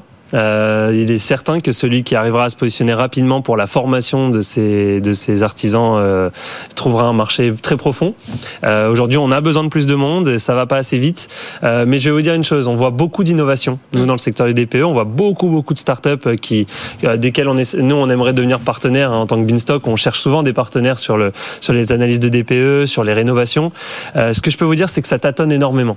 C'est-à-dire que même, euh, on, on, on voit souvent des profils très, très brillants hein, d'ingénieurs sortis des plus grandes écoles d'ingénieurs françaises qui créent des très belles startups avec l'idée de vous aider à mieux comprendre votre DPE, à, mieux trouver les bonnes méthodes pour le mettre aux normes sans trop perdre de, superficie, etc. Ça tâtonne énormément. On a du mal à s'y retrouver. Euh, et même des esprits brillants aujourd'hui sont un peu perdus, faut le dire. Euh, on applique, euh, bah, on le dit souvent, c'est une usine à gaz sur laquelle on construit d'autres usines à gaz, et on finit par plus trop savoir où est l'objectif climat dans tout ça, hein, parce que ça, ça coûte de l'énergie aussi de faire tous ces travaux. Euh, et si les méthodes sont remises en question, est-ce que finalement on n'a pas créé euh, tous ces travaux, euh, toute cette euh, toutes ces émissions de CO2 pour rien. Donc il y a plein de sujets euh, qui sous-tendent tout ça, qui rendent le sujet extrêmement complexe. Il faut l'accorder au gouvernement. C'est un sujet compliqué. Euh, L'objectif reste sain derrière, mais on a eu une tendance, comme souvent en France, à faire un peu de zèle par rapport aux lois qui étaient édictées par, par Bruxelles. On est de très très loin le pays le plus exigeant sur la, la, la thématique de l'application de ce DPE. D'ici 2029, tous les pays européens devront avoir mis en place ce DPE. Mais de là à avoir des interdictions aussi rigoureuses, à avoir des méthodes qui évoluent aussi régulièrement, à avoir ça, on est, il y a que la France qui le fait pour l'instant. Euh, allez acheter un appart en Espagne et demandez à votre agent immobilier si c'est ce que c'est un DPE, alors qu'il y a c'est un vieux pays comme le nôtre, les immeubles sont anciens, les, structures n'étaient pas prévues pour le réchauffement climatique. Donc bref, on est euh, aujourd'hui à un moment intéressant, juste avant euh, 2025, où euh, le gouvernement doit se reposer toute la question. Bon, vous êtes un acteur euh, de l'immobilier locatif. Vous surveillez évidemment ce dossier de près. Euh, on voit bien que ce nouveau DPE ne modifie pas l'impératif d'avancer sur le chantier de la rénovation énergétique. Si vous étiez ministre, là, vous feriez quoi? Alors, euh, la vraie question, c'est euh, est-ce que un propriétaire particulier qui possède un appartement peut vraiment avoir un impact significatif sur euh, sur le sur le la, que- sur la question que vous posez, sur la question du climat? Est-ce qu'il en a les moyens? Et s'il en a pas les moyens, est-ce que ça vaut Est-ce que c'est là qu'on veut investir? Parce que ça coûte cher tout ça. Cette rénovation énergétique, tout le monde se plaint de de ma prime rénov qui serait mal orientée, qui serait difficile à obtenir, et je vous le confirme. hein. Obtenir des aides, c'est la croix et la bannière. Euh, ces aides sont souvent mal orientées. C'est encore très très compliqué de comprendre la méthode. Même des, encore une fois, hein, des, des gens qui aimeraient innover sur le sujet ont du mal à, s'y retrouver. Euh, donc aujourd'hui, je pense que on va euh, devoir changer de logique. C'est en tout cas la recommandation que je ferai au gouvernement si j'en avais l'occasion. Il faudrait, à mon sens, passer d'une logique punitive à une logique de récompense. C'est-à-dire qu'un propriétaire qui ferait ces travaux de rénovation énergétique devrait s'en trouver récompensé. Et là, euh, on rentrerait dans une logique où les travaux de rénovation deviendraient rentables. Si on perd cet objectif de rentabilité, on perd globalement l'incentive profonde pour le, le bailleur. Le bailleur, c'est un acteur, euh, même s'il est particulier, c'est un, acteur, économique classique. c'est un acteur économique. Il est, il est tout à fait rationnel. Si vous lui dites, bah écoutez, euh, prenons l'exemple de l'encadrement des loyers. Si je vous disais que euh, votre appartement, dès lors qu'il est noté D ou mieux, il n'est plus sujet à l'encadrement des loyers. Je peux vous assurer que ce serait la révolution dans Paris. Tout le monde rachèterait toutes les petites surfaces, tout le monde les remettrait aux normes, et on aurait, euh, on se- voilà, on aurait une, une nouvelle vague d'appartements sur le marché. Mm. Ils ont choisi l'inverse. Ils ont choisi de faire peur, et donc les vendeurs actuels sont perdus, ils vendent Mm, mm. à des gens qui savent pas comment mettre aux normes, les diagnostiqueurs savent pas, et tout le monde se, se frustre, et le marché ralentit, et ça fait moins de recettes pour l'État, et ça- bref. Euh, on sent l'entrepreneur qui parle, on le voit bien parce que nous sommes une chaîne économique, donc on ne constate pas que d'un point de vue, comment dire, euh, consommation, enfin du point de vue du consommateur euh, ou du point de vue de, comment dire, de, de, de Monsieur et Madame, euh, tout le monde, ce sujet, on voit bien que ça freine aussi toutes les, initiatives économiques du secteur, que ce soit les acteurs de la rénovation, les acteurs de la location, les acteurs de Mm. l'investissement. C'est ce manque de visibilité qui pose question, avec un cadre juridique plus global, vous l'avez rappelé, au niveau de de l'Europe qui n'est pas très urgent en fait. 2029, c'est demain, mais c'est pas aujourd'hui. on parle juste de mettre en place le DPE. On parle même pas de beaucoup plus que ça d'ici 2029. J'ai quelques questions d'auditeurs. Euh, je vais vous les poser, Alexandre, et vous, mmh. vous nous dites si vous pouvez nous répondre au pied levé. Mmh. On a un de nos Michel, on a beaucoup de Michel qui nous suivent. Michel P, qu'on salue, euh, qui nous demande quid des DPE déjà réalisés. Euh, est-ce qu'un DPE rétroactif est à l'ordre du jour? Est-ce que vous savez? Tout à fait, tout à fait. Donc vous allez normalement pouvoir mettre à jour gratuitement et automatiquement votre DPE sur, une, sur la plateforme de l'ADEME. Donc voilà. Bon, voilà la réponse. Euh, la fiabilité du DPE est indissociablement liée à la confiance des ménages. Vous voyez, on en revient à cette histoire de confiance. Tout à fait. La confiance qui est euh, évidemment euh, nécessaire. Bon, il reste que, a priori, cette réforme, elle va rassurer tous ceux qui n'étaient pas contents. Elle va donner un sujet de discussion à tous ceux qui en avaient marre de parler du vieux DPE. Ouais. la prochaine étape, ce serait quoi? De quoi on aurait besoin là? Dans le cadre du DPE spécifiquement? Bah, euh, là, je pense qu'il faut, euh, il va falloir un miracle puisqu'il va falloir donner une, une, en fait, il va falloir donner une piste. Il va falloir donner une façon de travailler, un cadre de travail sur ce sujet qui n'est pas suffisamment absurde pour qu'on s'attende à ce qu'il soit remis en question. Parce que c'est ça qui se passe aujourd'hui. C'est que c'est tellement phrase absurde. est tordue, mais elle explique tout l'état d'esprit. Non, mais c'est ça. En fait, on est, on est, c'est tellement absurde ce qu'on voit on se dit que ça ne peut pas durer. Moi, j'ai le, discours, que je l'entends de la part de tous les diagnostiqueurs sur le marché régulièrement depuis 2021. Monsieur Fitoussi, ne faites pas vos travaux. Monsieur Fitoussi, dites à votre client de ne pas faire ses travaux. Ça, ça ne peut que changer. C'est impossible que ça en reste là. Mm, mm. Eh ben, force de constater, euh, force est de constater trois ans plus tard qu'ils avaient raison. Ça bouge et ça bouge dans une direction qui est pas forcément compréhensible. On ne sait pas jusqu'où ça ira. L'intention, elle est bonne, mais si derrière, euh, on met pas soit une incentive très claire pour les propriétaires, soit de l'argent très, facile à obtenir entre les mains des propriétaires, on n'y arrivera pas et du coup, il faudra miser beaucoup plus sur les, réseaux institutionnels qui, eux, pourront rénover à très grande échelle euh, parce qu'ils ont beaucoup plus de moyens. Mais, mais, si on met ça entre les mains des particuliers comme ce qu'ils sont en train de demander de faire, bah, euh, les gens, ils n'ont pas 30 000 euros à mettre dans un petit studio sans savoir si ça va aller au bout, si ça va vraiment le aux normes. Euh, ça, on en a des dizaines et des dizaines des exemples. Alors maintenant, euh, bah, typiquement, nous, euh, Binstock, on a décidé de garantir le DPE.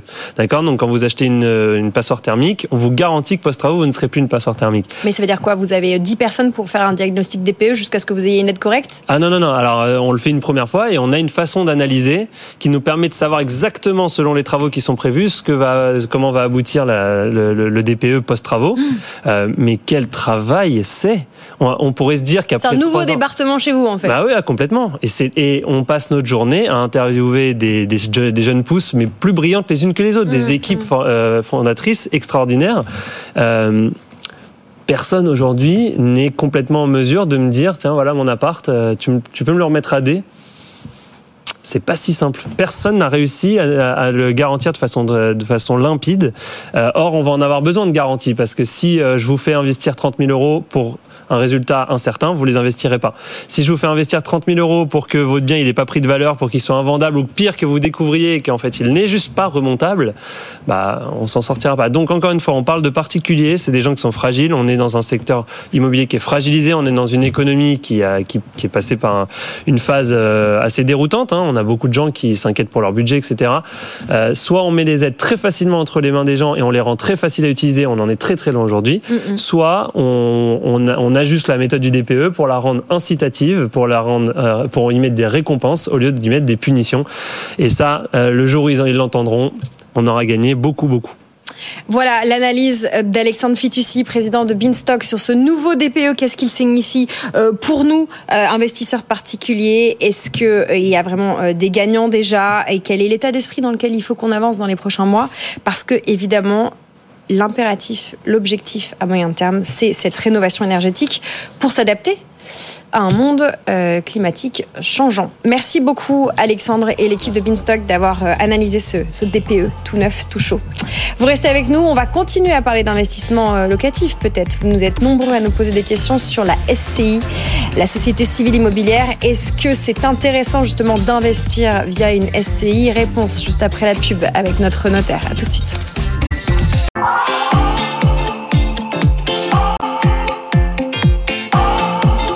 BFM Business, tout pour investir. Lorraine Goumeau.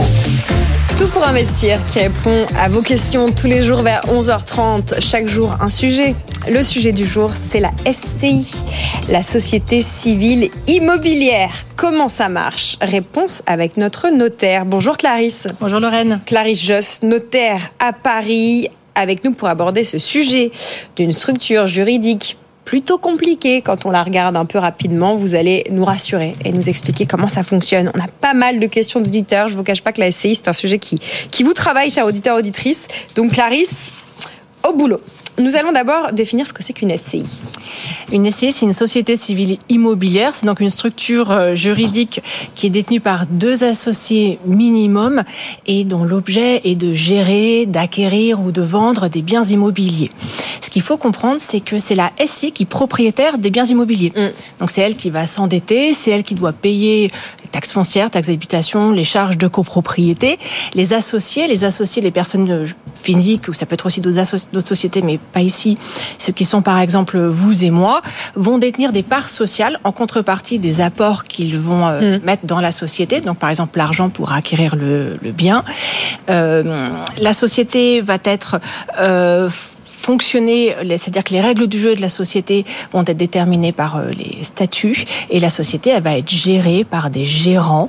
Il peut y en avoir un, il peut y en avoir plusieurs. Ça peut être des associés, ça peut être des personnes qui ne sont pas associées de la société.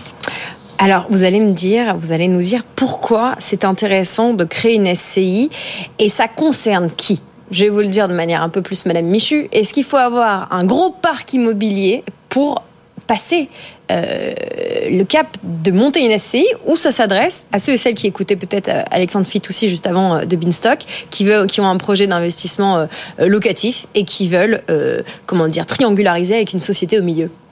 La SCI, elle peut concerner potentiellement tout le monde. Tout va dépendre de l'objectif pour lequel on met en place euh, une SCI.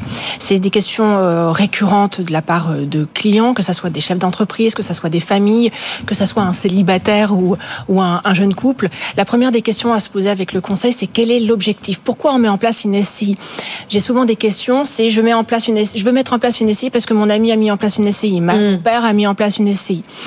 Il faut revenir à la base, quel est l'objectif? Une SCI, ça, l'objectif peut être de pallier euh, les défauts de l'indivision. On peut vouloir mettre en place une SCI pour faciliter la gestion d'un bien à plusieurs. Pourquoi? L'indivision, lorsqu'on détient un bien à plusieurs en direct, bah, il faut l'accord des deux tiers pour la gestion au quotidien. Il faut l'accord de tout le monde, il faut l'unanimité pour vendre le bien. Et puis si on n'est pas d'accord, bah, il y a un blocage parce qu'il faut passer devant le juge pour partager le bien ou pour forcer euh, la vente du bien. Alors que dans le cas de la SCI, on va pouvoir faciliter cette gestion à plusieurs, puisque dans les statuts, donc là où on définit les règles du jeu, on va pouvoir dire bah, la vente, elle se fera à telle majorité, ou la vente du bien immobilier euh, sera, conserv- sera conservée par le gérant, c'est-à-dire que la seule décision du gérant pourra suffire à la condition que ça soit bien indiqué dans les statuts. Donc c'est euh, un outil qui peut être adapté lorsque on est euh, plusieurs à acheter. Le- parfois, j'ai des projets entre amis d'acheter une résidence secondaire, ce qu'on peut pas acheter seul, on, on achète avec ses copains. Ça peut marcher dans les familles recomposées euh, ou aussi en présence euh, d'enfants mineurs, par exemple. Ça, ça peut être un objectif. L'autre objectif peut être de bénéficier, donc c'est un, objectif plus euh, fiscal, c'est pouvoir bénéficier de euh, la fiscalité de l'impôt sur les sociétés.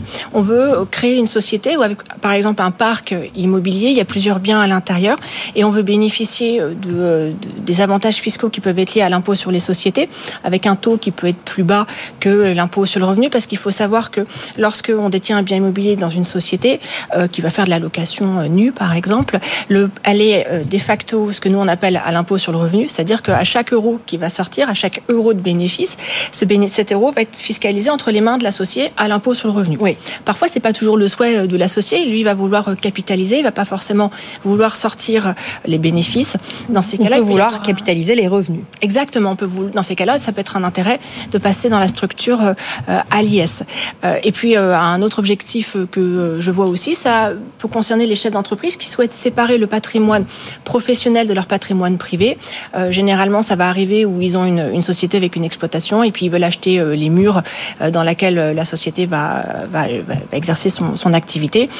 Il y a généralement un souhait aussi de la part du dirigeant de, de vouloir se créer un, un patrimoine personnel. Mm, mm. Et on va généralement passer par une SCI, peut-être parce que au début la société va devoir mettre un petit peu de cash parce que le dirigeant n'a pas assez d'argent, mais au fur et à mesure le, dirigeant va pouvoir racheter les parts sociales qui avaient été financées par la société d'exploitation. Le jour où si un jour le dirigeant veut céder son entreprise, eh ben il aura il sera déjà propriétaire des murs parce que ça peut ne pas intéresser le repreneur euh, ou encore en cas de transmission de l'entreprise, on peut transmettre les murs à, un enfant et puis l'entreprise à un autre enfant. Voilà, on voit les intérêts divers de créer une SCI. Vous nous avez dit pour pallier les problèmes d'indivision, pour bénéficier de l'impôt sur les sociétés ou euh, plus simplement pour les entrepreneurs et les entrepreneuses dont on parlait déjà plus tôt dans l'émission, séparer un patrimoine privé et un patrimoine professionnel.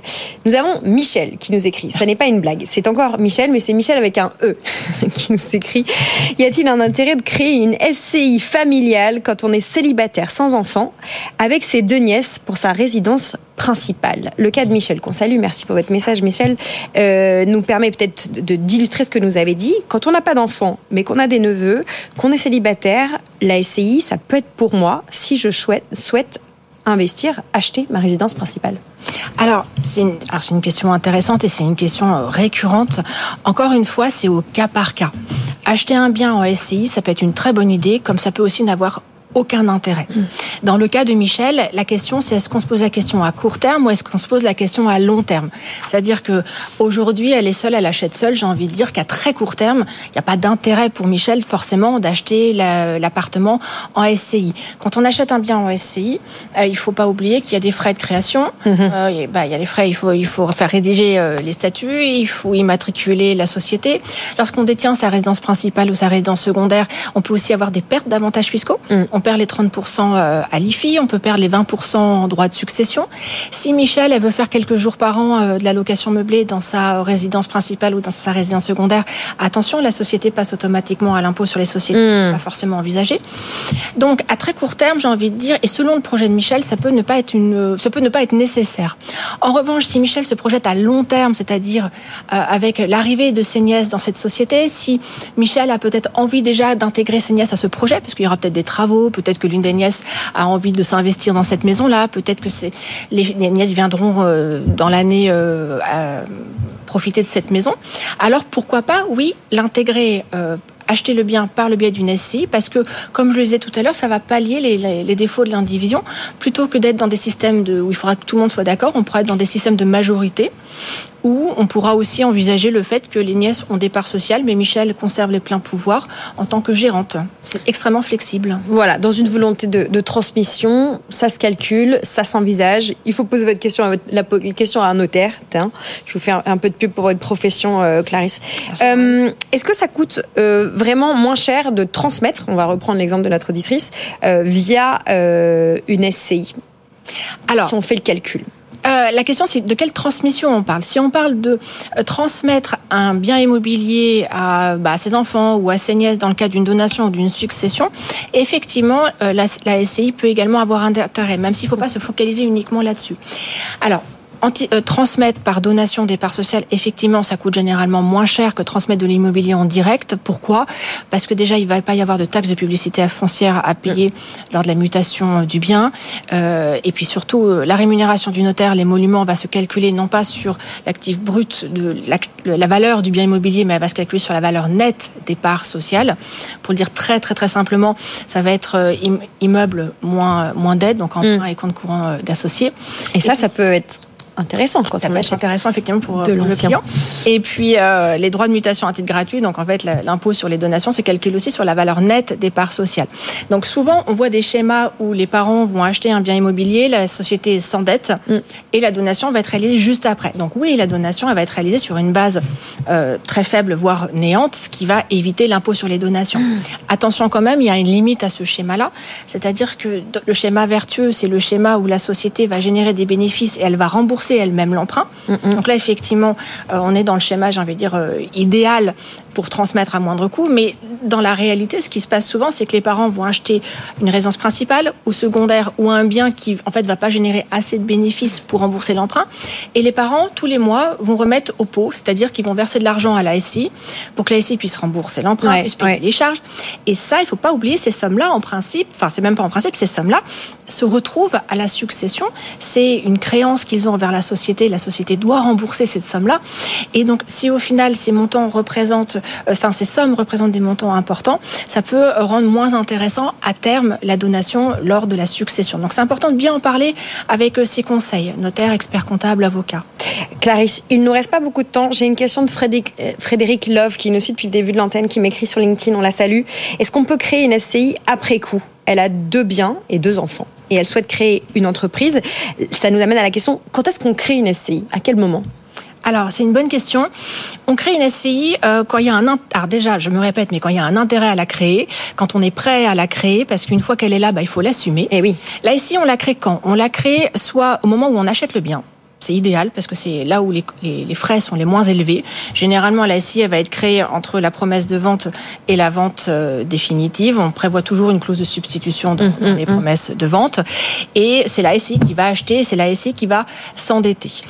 Euh, si c'est pas possible, c'est-à-dire qu'on a déjà acheté le bien immobilier et on souhaite le mettre en SCI, dans ces cas-là, on va faire un apport du bien à la société civile immobilière. C'est un acte, ça va supposer l'intervention du notaire. Là, les frais sont un peu plus élevés parce qu'on va avoir des frais de notaire, on va avoir des frais d'acte, euh, il va y avoir euh, des, des, frais de publicité foncière, mais si c'est une personne physique, donc Frédéric, qui apporte à une société qui est allière, il y aura une exonération des droits d'enregistrement. Euh, toutefois, deux points quand même importants, si c'est pas la résidence principale de Frédéric, bah, elle devra payer l'impôt, il va falloir payer l'impôt sur la plus-value, donc on va calculer l'impôt sur la plus-value, et puis il va falloir aussi repurger le droit de préemption, qui peut être une question ou pas en fonction de là où on habite. dernière question de Nabil, qui nous suit aussi en direct et qu'on salue. Il nous écoute souvent sur la séquence immobilier. Il a terminé le financement de sa résidence principale.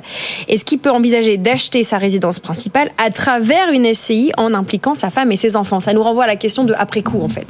Donc, en fait, il, a, il détient son bien en direct et il souhaiterait que ce bien-là euh, soit détenu aussi par sa femme et ses enfants. C'est ce que je pense comprendre de sa question. Ok, alors pareil, encore une fois, il faut essayer de comprendre les objectifs.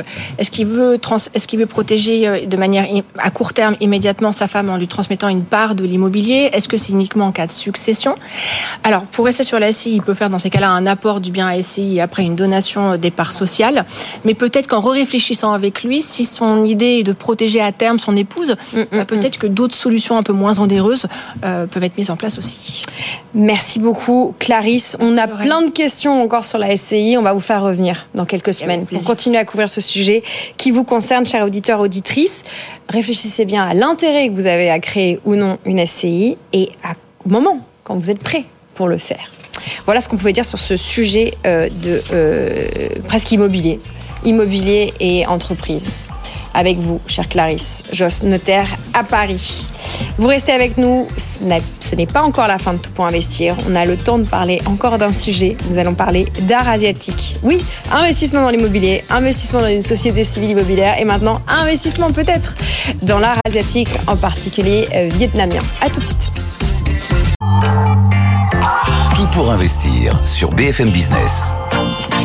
Dans Tout pour investir, on parle de plein de sujets, immobilier, bourse, matières premières, mais aussi art c'est une séquence qui m'est chère. Nous allons parler avec Charlotte Agut-Régnier d'art asiatique. Ça nous concerne en tant qu'investisseur, car oui, à défaut d'investir financièrement dans des œuvres, vous pouvez investir dans votre culture, dans votre culture artistique, on va dire. Bonjour Charlotte. Bonjour. Vous êtes expert peintre d'Asie dans la maison Agut. Vous êtes avec nous avec une double casquette. Vous êtes autrice, auteur aujourd'hui. On va parler d'un livre que vous publiez, mais on va très concrètement parler des artistes que vous suivez et qui peuvent intéresser nos auditeurs, nos auditrices comme objet de désir et d'investissement.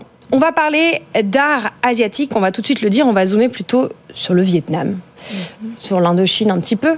Expliquez-nous euh, comment, euh, à quoi ressemble cet art asiatique aujourd'hui en 2024 à Paris. Alors je vous ai apporté euh, le livre, simplement, comme ça il peut C'est un pavé, l'art moderne en Indochine. Voilà, ce livre qui vient d'être publié, qui sera en librairie à partir de mercredi, euh, sur l'art moderne en Indochine, un secteur du marché de l'art qui était totalement oublié et euh, très méconnu depuis de nombreuses années et euh, sur lequel je me suis spécialisée en 2014 et petit à petit au gré de mes recherches et des ventes euh, je me suis rendu compte qu'il y avait très peu de bibliographies qui existaient peu d'expositions. Euh, ces œuvres étaient un peu décimées, disséminées dans des dans des expositions mais on les voyait pas très souvent. Et, je me suis dit que c'était important de mettre ceci à l'honneur et en lumière et voilà. Oublié et ou méconnu parce que euh, parce que Paris euh, est un endroit où il fait bon avoir votre métier, si je peux dire Charlotte, parce que Paris est une belle place de trading. Avant d'être une place de trading, vous allez me dire c'est une place de découverte et d'exposition. Euh, Expliquez-nous le lien particulier entre euh, Paris et la France d'ailleurs et cet art asiatique qui vous occupe. Euh, donc au début du XXe siècle, de très nombreux artistes euh, viennent à Paris, qui est la ville lumière. Et euh, au Vietnam, en 1925, a été créée une école des beaux-arts à Hanoï sur le principe de l'école des beaux-arts de Paris. Son directeur, fondateur est Victor Tardieu. Et il enseigne à ses élèves autant les matières très classiques et de la même manière qu'à l'école des beaux-arts de Paris, et en même temps tout ce qui est très traditionnel asiatique. Et donc, dès 1929-30, il leur enseigne également à vivre de leur art et donc à participer à des expositions. C'était vraiment très important pour lui que les artistes puissent, puissent créer et puissent également économiquement euh, avoir une vie normale. Et donc il part, il les pousse faire ces expositions et euh, une première exposition est organisée à Hanoï en 1929. En 1930, certains participent au Salon des artistes français à Paris. Et en 1931, la première grande exposition qui marque le début vraiment de cette école, c'est le- l'exposition coloniale qui est dans le parc de Vincennes. Et euh, voilà, c'est un petit peu le début de cette école. Euh, je ne sais plus Cette école des beaux-arts. Si on doit retenir un peintre, on connaît rien à l'art asiatique, encore moins à l'art vietnamien, mais on s'intéresse, on écoute cette séquence. Est-ce qu'il faut, quel est le l'artiste qu'il faut reconnaître, qu'il faut connaître et reconnaître, Alors, ils sont, ils sont nombreux, ils sont 7 ou 8, 10 par euh, promotion dès 1925. Euh, il y a 3, 4 peintres qui viennent en France, donc on les voit plus souvent en France. Il s'agit de Lefaux, donc celui qui était en couverture du livre. Également, le euh, faux. Je vais épeler pour ceux qui nous écoutent à la radio. C'est en deux mots. L-E, plus loin, P-H-O. Je pense pas qu'on prononce comme ça en vietnamien. euh, les faux, quelque chose de ce genre. Euh, les faux qui est euh, visible ici sur la photo, euh, Vu Kaodam et Maetou, un quatrième artiste euh, était également en France dès, cette- dès ces années-là. Elle s'appelle Litulu, c'est une femme, une des premières femmes artistes de cette école. Et euh, ce sont des artistes que l'on voit beaucoup en France puisqu'ils ont choisi de venir vivre en France dès 1937-38 et ils ont vécu toute leur vie à- en France. Donc on a beaucoup d'œuvres de ces artistes chez nous. Mais il y a plein d'autres euh, artistes dans cette école euh, qui peuvent euh, également se trouver en France, tout simplement parce que des familles euh, de Français qui vivaient là-bas ou de Vietnamiens qui sont venus vivre en France les ont remportés dans leur bagage. Et donc on va trouver de nombreux autres artistes comme euh, Les Coq Loc, Pham Ho, Leong Chan Ni, euh, Nguyen Namson, etc. Vous le savez, Charlotte, ce n'est pas la première fois que vous venez. Cette émission, c'est une émission d'investissement. Donc, il faut toujours une question un peu mercantile pour comprendre en tant qu'investisseur, qu'épargnant, qu'intéressé et que personne intéressée par, par l'art, euh, le point d'entrée dans cette peinture, parce qu'on parle essentiellement de peinture avec vous là, euh, le point d'entrée dans cette peinture moderne asiatique, euh, on parle d'œuvres qui cotent autour de combien? Alors, la, la hum, cote de ces artistes a énormément évolué depuis une dizaine d'années. Euh, donc, nous avons commencé à travailler sur ce peintre, euh, sur ces peintres en 2014. Euh, à l'époque, nous avions vendu ce tableau 200 000 euros. Euh, C'était le record européen, le sixième record mondial. J'étais vraiment très heureuse et honorée d'avoir fait ce résultat. Ça a été vraiment le départ de toute cette euh, aventure. Aujourd'hui, euh, pour les faux, par exemple, nous avons vendu un tableau en 2021 qui s'appelait Jeune fille au pivoine, qui s'est vendu 1 165 000 euros. Euh, C'était le deuxième record mondial de l'artiste ce jour-là. Et Agut, ayant présenté plus de 150 œuvres de cet artiste sur ces dix dernières années, occupe aujourd'hui le troisième rang mondial avec 12,8% de, de nombre d'œuvres vendues sur le marché en 2022. Euh, ceci, c'était pour les faux. Pour euh, Maetou, qui est un artiste qui fait de très très gros résultats depuis 2-3 ans. Euh, à Gut, on a vendu 115 depuis environ une dizaine d'années également. Et en 2022, nous avons vendu 35% des Maetou vendus dans le monde. Et nous sommes arrivés à la première position mondiale pour euh, cet artiste. En 2022, nous avons vendu notamment en 2020 un tableau qui s'appelait Le Cérémonie du thé, qui s'était vendu 718 000 euros. Deuxième record mondial pour l'artiste. Et voilà, il y a plein d'autres artistes. On a étudié uniquement euh, deux ou trois artistes grâce à, l'un de mes collaborateurs qui a travaillé en banque d'affaires pendant 5 ans et qui maîtrise très bien les chiffres. Voilà, suivre la cote de, ces artistes, évidemment. Euh, quel est le point commun entre cette peinture moderne, hein, donc euh, des peintres qui ont, on va dire, euh, qui ont produit des œuvres, on va dire, entre 1900 et, enfin, 1920 et la fin de la Deuxième Guerre mondiale, et l'art vietnamien contemporain? Donc, euh, quand, Victor Tardieu arrive au Vietnam, il se rend compte qu'il n'y a plus, il n'y a pas d'enseignement à cette époque pour de beaux arts, pour des artistes qui ont vraiment un talent, et il décide de leur enseigner euh, les manières très traditionnelles et très classiques du marché de, des beaux arts, et euh, de leur donner le plus beau bagage possible, en même temps en les emmenant à la campagne, peindre d'après nature, etc. Et il leur explique, il va falloir que vous preniez tous les outils nécessaires pour devenir de grands artistes, que vous compreniez également comment se passe l'art au Vietnam et ensuite que vous créiez un vrai renouveau de l'art moderne au Vietnam. Et, euh, et c'est ce qui s'est passé, c'est-à-dire qu'ils ont réussi à inventer un nouvel art qui euh, assez rapidement d'ailleurs s'est dirigé vers l'art de la laque, quelque chose qui était assez oublié. Et ils ont réussi. il y a de très grands artistes laqueurs que l'on voit un peu moins en France, comme Nguyen Jatri par exemple, qui est un artiste qui est présent dans de nombreux musées au, Vietnam, euh, qui a totalement transformé l'art de la laque et c'est devenu un petit peu leur fer de lance. Voilà ce qu'on pouvait dire sur la, transmission, le lien qu'il y a entre euh, l'art qui est fabriqué actuellement et puis l'art qui a un demi-siècle maintenant. Merci beaucoup Charlotte Agut-Régnier, directrice associée en charge du pôle art classique chez Agut. Une vente, hein, je vous fais un peu de pub cette semaine, euh, du côté de Neuilly, justement, pour découvrir euh, ces peintres d'Asie, Vietnam, mais aussi Chine. Et c'est intéressant que vous organisez cette vente en plein nouvel an lunaire puisque euh, tout le monde est en vacances en Chine et au Vietnam. Est-ce que vous allez avoir beaucoup d'acheteurs vietnamiens et chinois? Alors, euh, le 14 février, c'est la sortie du livre et la vente se prépare pour le 7 mars. Nous ah oui, c'est dans un mois, pardon. Nous venons par contre d'ouvrir l'exposition. Donc, il y a peut-être des Vietnamiens en vacances à Paris. Ils peuvent venir voir notre exposition et la vente sera un tout petit peu plus tard. Mais pour la sortie du livre, euh, ben, ils ont le temps de lire. Ils sont en vacances. Merci beaucoup, Charlotte, pour ce point. ce qu'on pouvait dire sur l'investissement thématique dans l'art asiatique, en particulier vietnamien. C'est la fin de Tout pour investir. Merci à toutes et tous pour vos nombreux messages. Je salue Michel avec un E et Michel sans E. Je salue également les deux Julien qui nous écrit. L'un qui est CGP, l'autre qui est start On vous répondra au fil de nos émissions. On a compris que le sujet SCI vous plaisait beaucoup. Alors continuez à nous écrire. On invite les meilleurs experts pour répondre à vos questions. Vous continuez également à m'écrire sur LinkedIn euh, en dehors du direct pour euh, nous adresser vos réactions et vos questions. Si vous avez attrapé l'émission justement en cours, pas de panique. Elle est à retrouver en podcast sur vos plateformes préférées, qu'elles soient européennes, Spotify ou américaines, Apple, Deezer. Euh, non, Deezer, c'est français. Euh, bref, vous l'avez compris, on est partout. Euh, demain, nous serons là dès 10h en direct. Au programme, on a prévu de parler de la transition énergétique. Comment l'aider, cette transition, avec votre épargne? Oui, c'est possible, vous verrez. Et puis, on parlera de comment assurer la paix en famille au moment des transmissions.